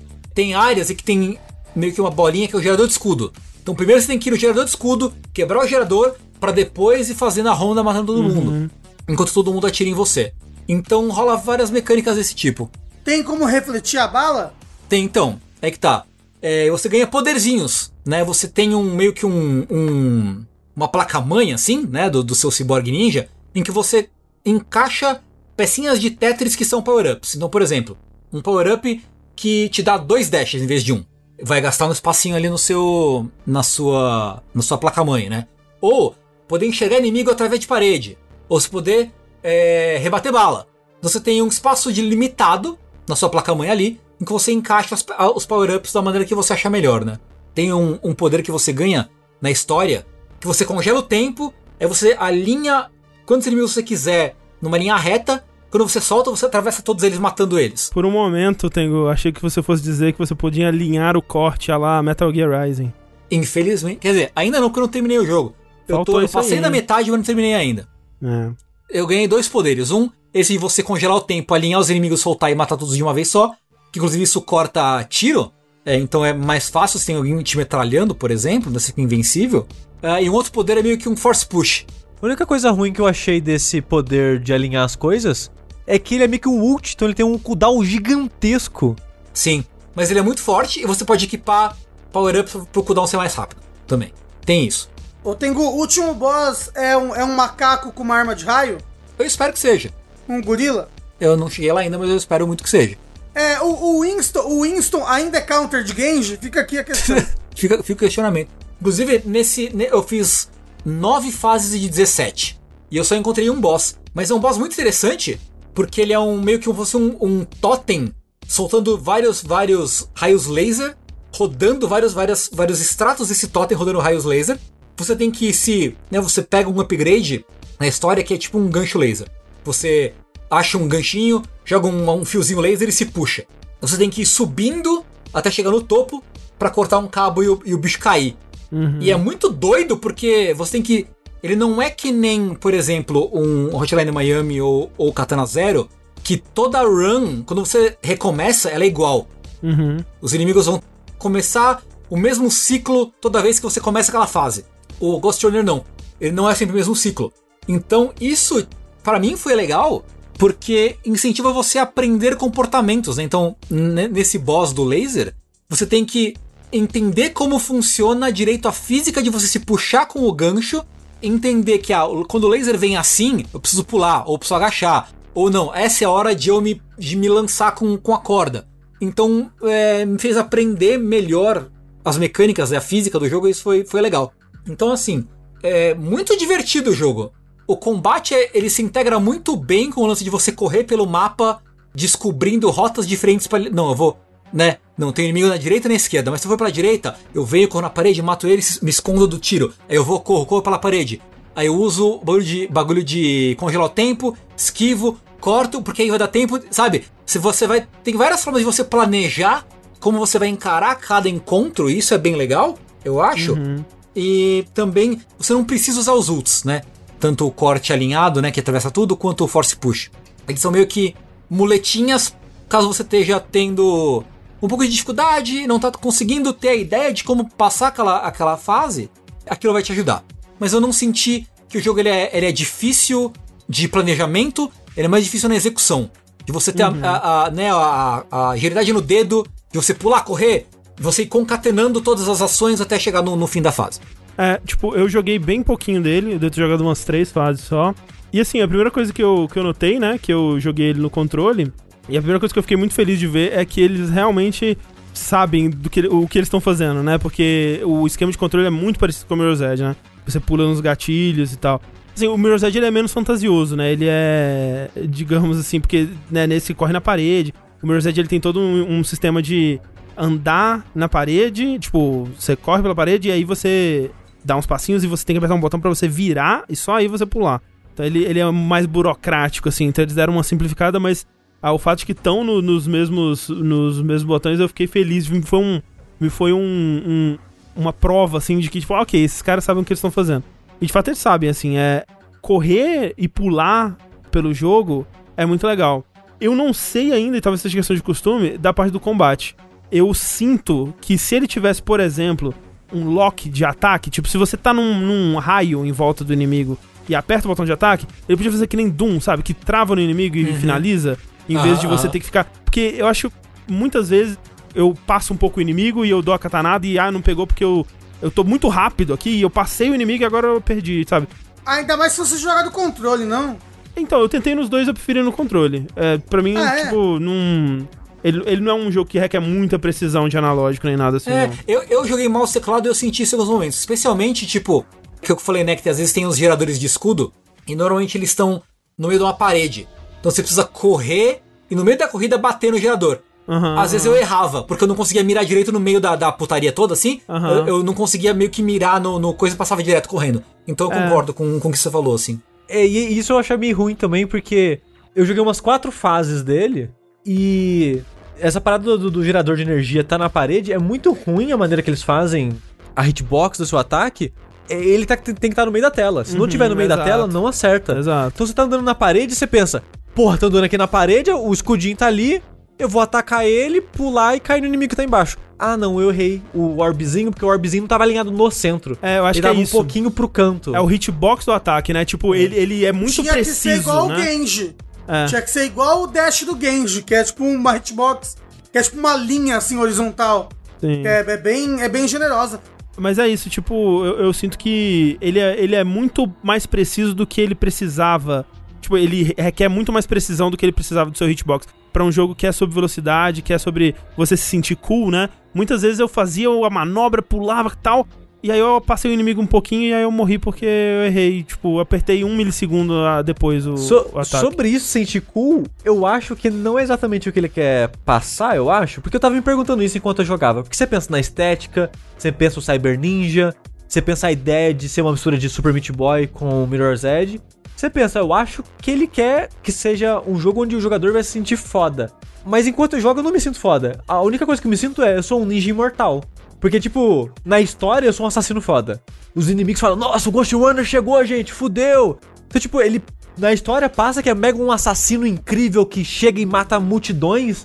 Mas eu jogando eu penso, eu não sou isso. Eu sou só um cara que eu tenho sorte de ser imortal. Ah, mas é legal quando você, quando você aprende a fase e você joga ela sem morrer e mata todo mundo, é tipo num- numa, numa tacada só, eu acho, eu acho que É. fica, fica maneiro, assim, quando Eu- você eu- aprende. é, Não, teve um momento específico que eu lembrei agora que, tipo, mais pra frente você pega um. Às vezes aparecem, tipo, no mapa power-ups com tempo limitado, né? Então tem um que congela o tempo, tem um que você pula muito alto, tem um que é o Shuriken. Você ganha Shuriken por alguns instantes, né? Aham. Teve um, um puzzle que tinha tem três botões na parede, tem que acertar os três e atravessar a porta. Ó, a sensação de você pular na parede enquanto você corre, mirar e tipo pá, pá, pá, e chegar na porta e atravessar é muito da hora. Teve outro momento que ele te dá um shuriken antes de você chegar no corredor cheio de inimigo. E você pode ir correndo pela, pela parede, jogando shuriken geral em todo mundo, assim. É gostoso demais. Eu, eu achei, bem- achei bem da hora. É, tipo, ele é, ele é um jogo difícil e como o Sushi falou, ele é pensado pra ser difícil e, e não ser tão frustrante a dificuldade, porque ele reinicia muito rápido, né? O checkpoint é, é bom e tal. Mas ao mesmo tempo, eu sinto que esse, esse aspecto da precisão da, da hitbox da espada, por exemplo, eu sinto que é uma dificuldade que ela não precisava, né? Não precisava estar ali. Acho que o jogo ele seria desafiador e mais interessante se ele te desse um pouco mais de liberdade nessa, nessa hitbox aí. Eu acho que o jogo seria melhor no geral. É, pra mim, eu acho que eu vivo falando isso e esse jogo pra mim é a mesma coisa. Eu odeio um hit kill em tudo. E eu acabo achando muito frustrante o combate, o não combate, né, o gameplay desse jogo. Tipo a parada de, eu acho interessante a ideia das fases serem abertas e terem múltiplos caminhos. Ele não é só um, tipo, olha, você tem um corredor pra passar aqui, passa bonito por esse corredor, sabe? Ele ele tem uma liberdade e ele tem tipo, ah, eu tô tentando essa tática aqui, não tá dando certo. E se eu for pela esquerda agora em vez da direita e usar uma outra parede e ir por cima?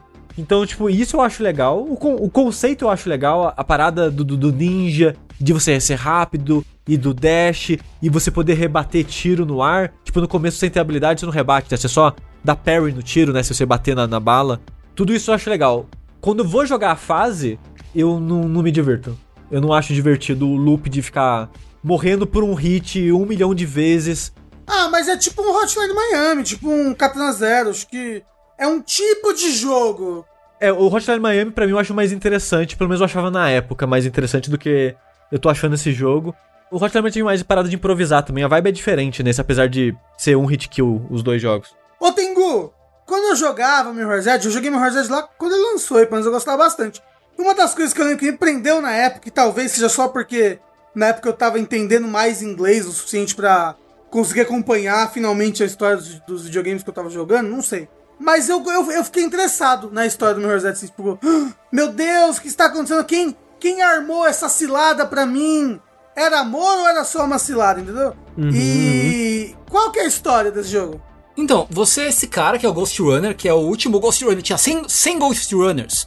E aí aconteceu um golpe, um golpe de estado num, num lugar chamado Dharma, acho que é Dharma City, coisa assim. Dharma Tower. É. E aí a Keymaster deu um golpe no arquiteto. E aí matou os 100 Ghost Runners, tentaram enfrentar Isso ela, é mas Matrix, ela hein? matou 99 deles. E só sobrou você. E aí os rebeldes te encontraram e te consertaram. E aí você salva, o- salva o tal do arquiteto. E ele, né, você, ele vai te, te levar, te conduzir pra você ir lá e matar a Keymaster. E aí no meio do caminho você encontra uma, uma, a última sobrevivente, uma das últimas sobreviventes da, da rebelião lá, dos, dos, dos revoltosos. E aí, tipo, você meio que vai ajudando ela e ajudando ele a matar a mulher. Não, uma história particularmente interessante não, viu? É, pelo que eu vi, a história ela é bem daquele tipo. É, história passiva, assim, né? Que você vai só recebendo ela, você não participa muito dela. A história só vai sendo contada pra você, basicamente. Não, tipo, tem aquele esquema de, ah, tem, você pega uns diários de áudio aqui, pega uns itens colecionáveis ali que contam um pouco da história, mas ela- eu não achei ela particularmente interessante nem nada. Até onde eu joguei, foi bem pouco, não parece o, o- o motivo para se jogar Ghost Runner, não. Em questão de ambientação, ele, ele é todo nessa cidade escura ou ele tem, tipo, ambientes diferentes dessa cidade? Ou, ou ele fica repetitivo? Ele tem ambientes meio diferentes, assim. Obviamente ele é todo cyberpunk, então não tem tanta variedade assim dentro dessa temática. Mas você tem muita. Tem umas partes que é tipo de fábrica, uns dutos de ventilação. Aí agora, mais recentemente, eu fui pra cidade, então dá pra ver os prédios, os neons, não sei o que e tal. Então tem. Não tem uma grande variação, mas tem alguma variação de cenário. Porque, Rafa, a ideia dessa cidade é que ela é igual. Você assistiu o filme ou leu o quadrinho do Juiz Dredd? Não. É uma, a cidade, ela é uma torre gigante. Então, tipo, a cidade é como se fosse um prédio gigantesco, todo fechado. Então, é, o jogo todo se passa dentro desse prédio gigantesco, todo fechado. E você tá, tipo, tentando subir até o alto do prédio. Isso. Sobre as fases, Tengu, elas vão ficando mais longas ou muito longas, você achou? Elas vão ficando mais longas assim. É, porque isso é uma preocupação que eu tenho. Porque eu gosto de como é, como são as primeiras, porque são, as fases são bem rapidinhas, né? Quando você aprende o que você tem que fazer, né? Ele até tem coisa pra você tentar fazer speedrun e, É, e passar sem morrer. O que eu acho que no começo ele é meio tipo sala corredor, sala corredor, sala corredor. Eu senti que no começo ele é mais assim. E mais pra frente, os desafios, as salas se mesclam melhor. Hum, Então talvez pareça que é mais longo por causa disso, talvez. entendi, entendi. Foi o que eu senti, assim. Quanto mais você anda, mais a- os desafios, as salas de desafio vão ficando maiores e mais se mesclando uma com a outra. Então talvez por isso pare- pareça maior. Eu não, eu não sei exatamente, eu não, não, não olhei os tempos de cada fase que eu fiz pra ter uma noção. Mas eu acho que é isso, assim. As salas vão ficando. Os desafios vão ficando maiores e tem menos downtime entre uma coisa e outra. Ele tem, tipo, colecionáveis, segredos. Tem isso, você pega diário de áudio, uns itenzinhos da história e pega skins pra sua espada. Que é o fashion é importante. No gameplay que a gente tá vendo, ele encontrou uma bonfire, você viu? Não. Tinha uma lata pegando fogo, assim, sabe? Com uma, com uma katana enfiada na lata. Era assim. bonfire, era. Uma bonfire é, cyberpunk. É, e, e se você tentar pegar tudo que você que tem de essa, é legal. Apesar de que, logo no começo do jogo, você pega um upgrade que você. que o jogo mostra no mapa onde estão os, os coletáveis. E mesmo assim, alguns você meio fica tipo, onde que eu pego essa porra? Eu não tô vendo um caminho pra chegar até lá. Então é legal você tentar explorar o cenário pra descobrir e tal onde estão as coisas. Mas não são muitos também, são, são poucos colecionáveis que, que o jogo tem. Da Tem, né? Mais ação. É, sim, sim. É, ele vai ser um, um jogo louco pra ver speedrun. Sim, eu acho que vai ser bem legal ver esse speedrun desse jogo. Porque jogando ele, eu. Tipo, tudo no mundo tem colisão, assim. Aham. Então, várias vezes eu já errei o pulo e não peguei a plataforma, mas embaixo da plataforma tinha um, meio que um cano e eu parei no cano. Sim. Então, analisando nesse sentido, eles vão quebrar esse jogo por completo, achando essas colisão bizarra e ia saindo do cenário. É que nem o quê? Mirror's Edge. Inclusive me deu, me deu uma saudadinha, me deu uma vontade de jogar Mirror's Edge, porque um- uma das coisas que eu gosto do Mirror's Edge primeiro é, é que ele tem combate, né? Você pode pegar arma, você pode dar porrada, mas ele é totalmente factível sem matar ninguém. E, e quando você joga sem matar ninguém, os próprios inimigos eles se tornam desafios de parkour, assim, você tem que aprender a navegar através deles, né, pra, pra eles não te pegarem, e é, e é bem, bem da hora. Eu queria que no Ghost Recon desse pra passar sem matar ninguém. Eu Seria queria. legal, é. Eu queria também. É, porque a sala você precisa matar todo mundo pra passar. Uhum. Então eu queria que tivesse essa opção também. Ou então, assim, tipo, e, e aí encaixa mais no que eu tava falando lá, de ser mais tipo, as execuções serem mais tipo Doom, assim, de que os inimigos eles fossem menos combate e mais coisas de plataforma também, sabe? Que o inimigo ele fosse um, um objeto no caminho de um pulo e outro, né? Que você usa a execução dele pra te impulsionar adiante, por exemplo, assim. Tipo uma tartaruga do Mario, é isso? Tipo uma Então, onde eu tartaruga tô agora, eles introduziram um inimigo que é tipo um drone. Que você pode, tipo, correr na parede e pular em cima dele. Que aí você começa a voar um pouquinho. Você pode ou usar ele como plataforma pra alcançar outros lugares, ou se você atacar, ele finca a espada e você pode, tipo, meio que ir voando kamikaze, Ah, tá ligado? Em cima dos Uhum. inimigos. Eu achei, achei uma boa ideia, achei bem legal isso. É, pelo que você tá falando, tem mais pro combate do que eu achei que teria tendo jogado essas primeiras fases, assim. Ele evolui bastante o combate, bastante, bastante Uhum. mesmo, do começo. Interessante, eu tô, tô a fim de jogar mais, é, ver se eu acostumo mais com o combate ou o que que acontece aí. Mas é isso. Ghost Runner tem pra PC e pra consoles também, imagina? Tem pra tudo, console, PC, tem pra tudo. Ghost Runner.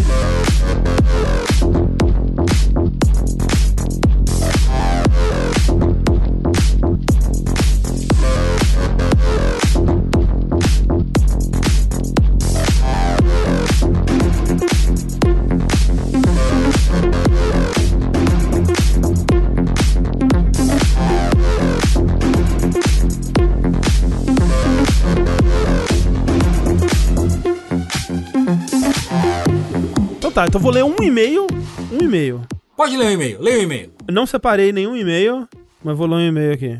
André, por favor, pague sua conta de luz. É, não, deixa eu ver qual que é o primeiro aqui. O primeiro é um e-mail do Luca Mosca, que ele diz o seguinte: Olá, me inscrevi pelo Prime. Como ouvir os podcasts exclusivos? Bom, Luca, como, como ele ouve tem os podcasts exclusivos?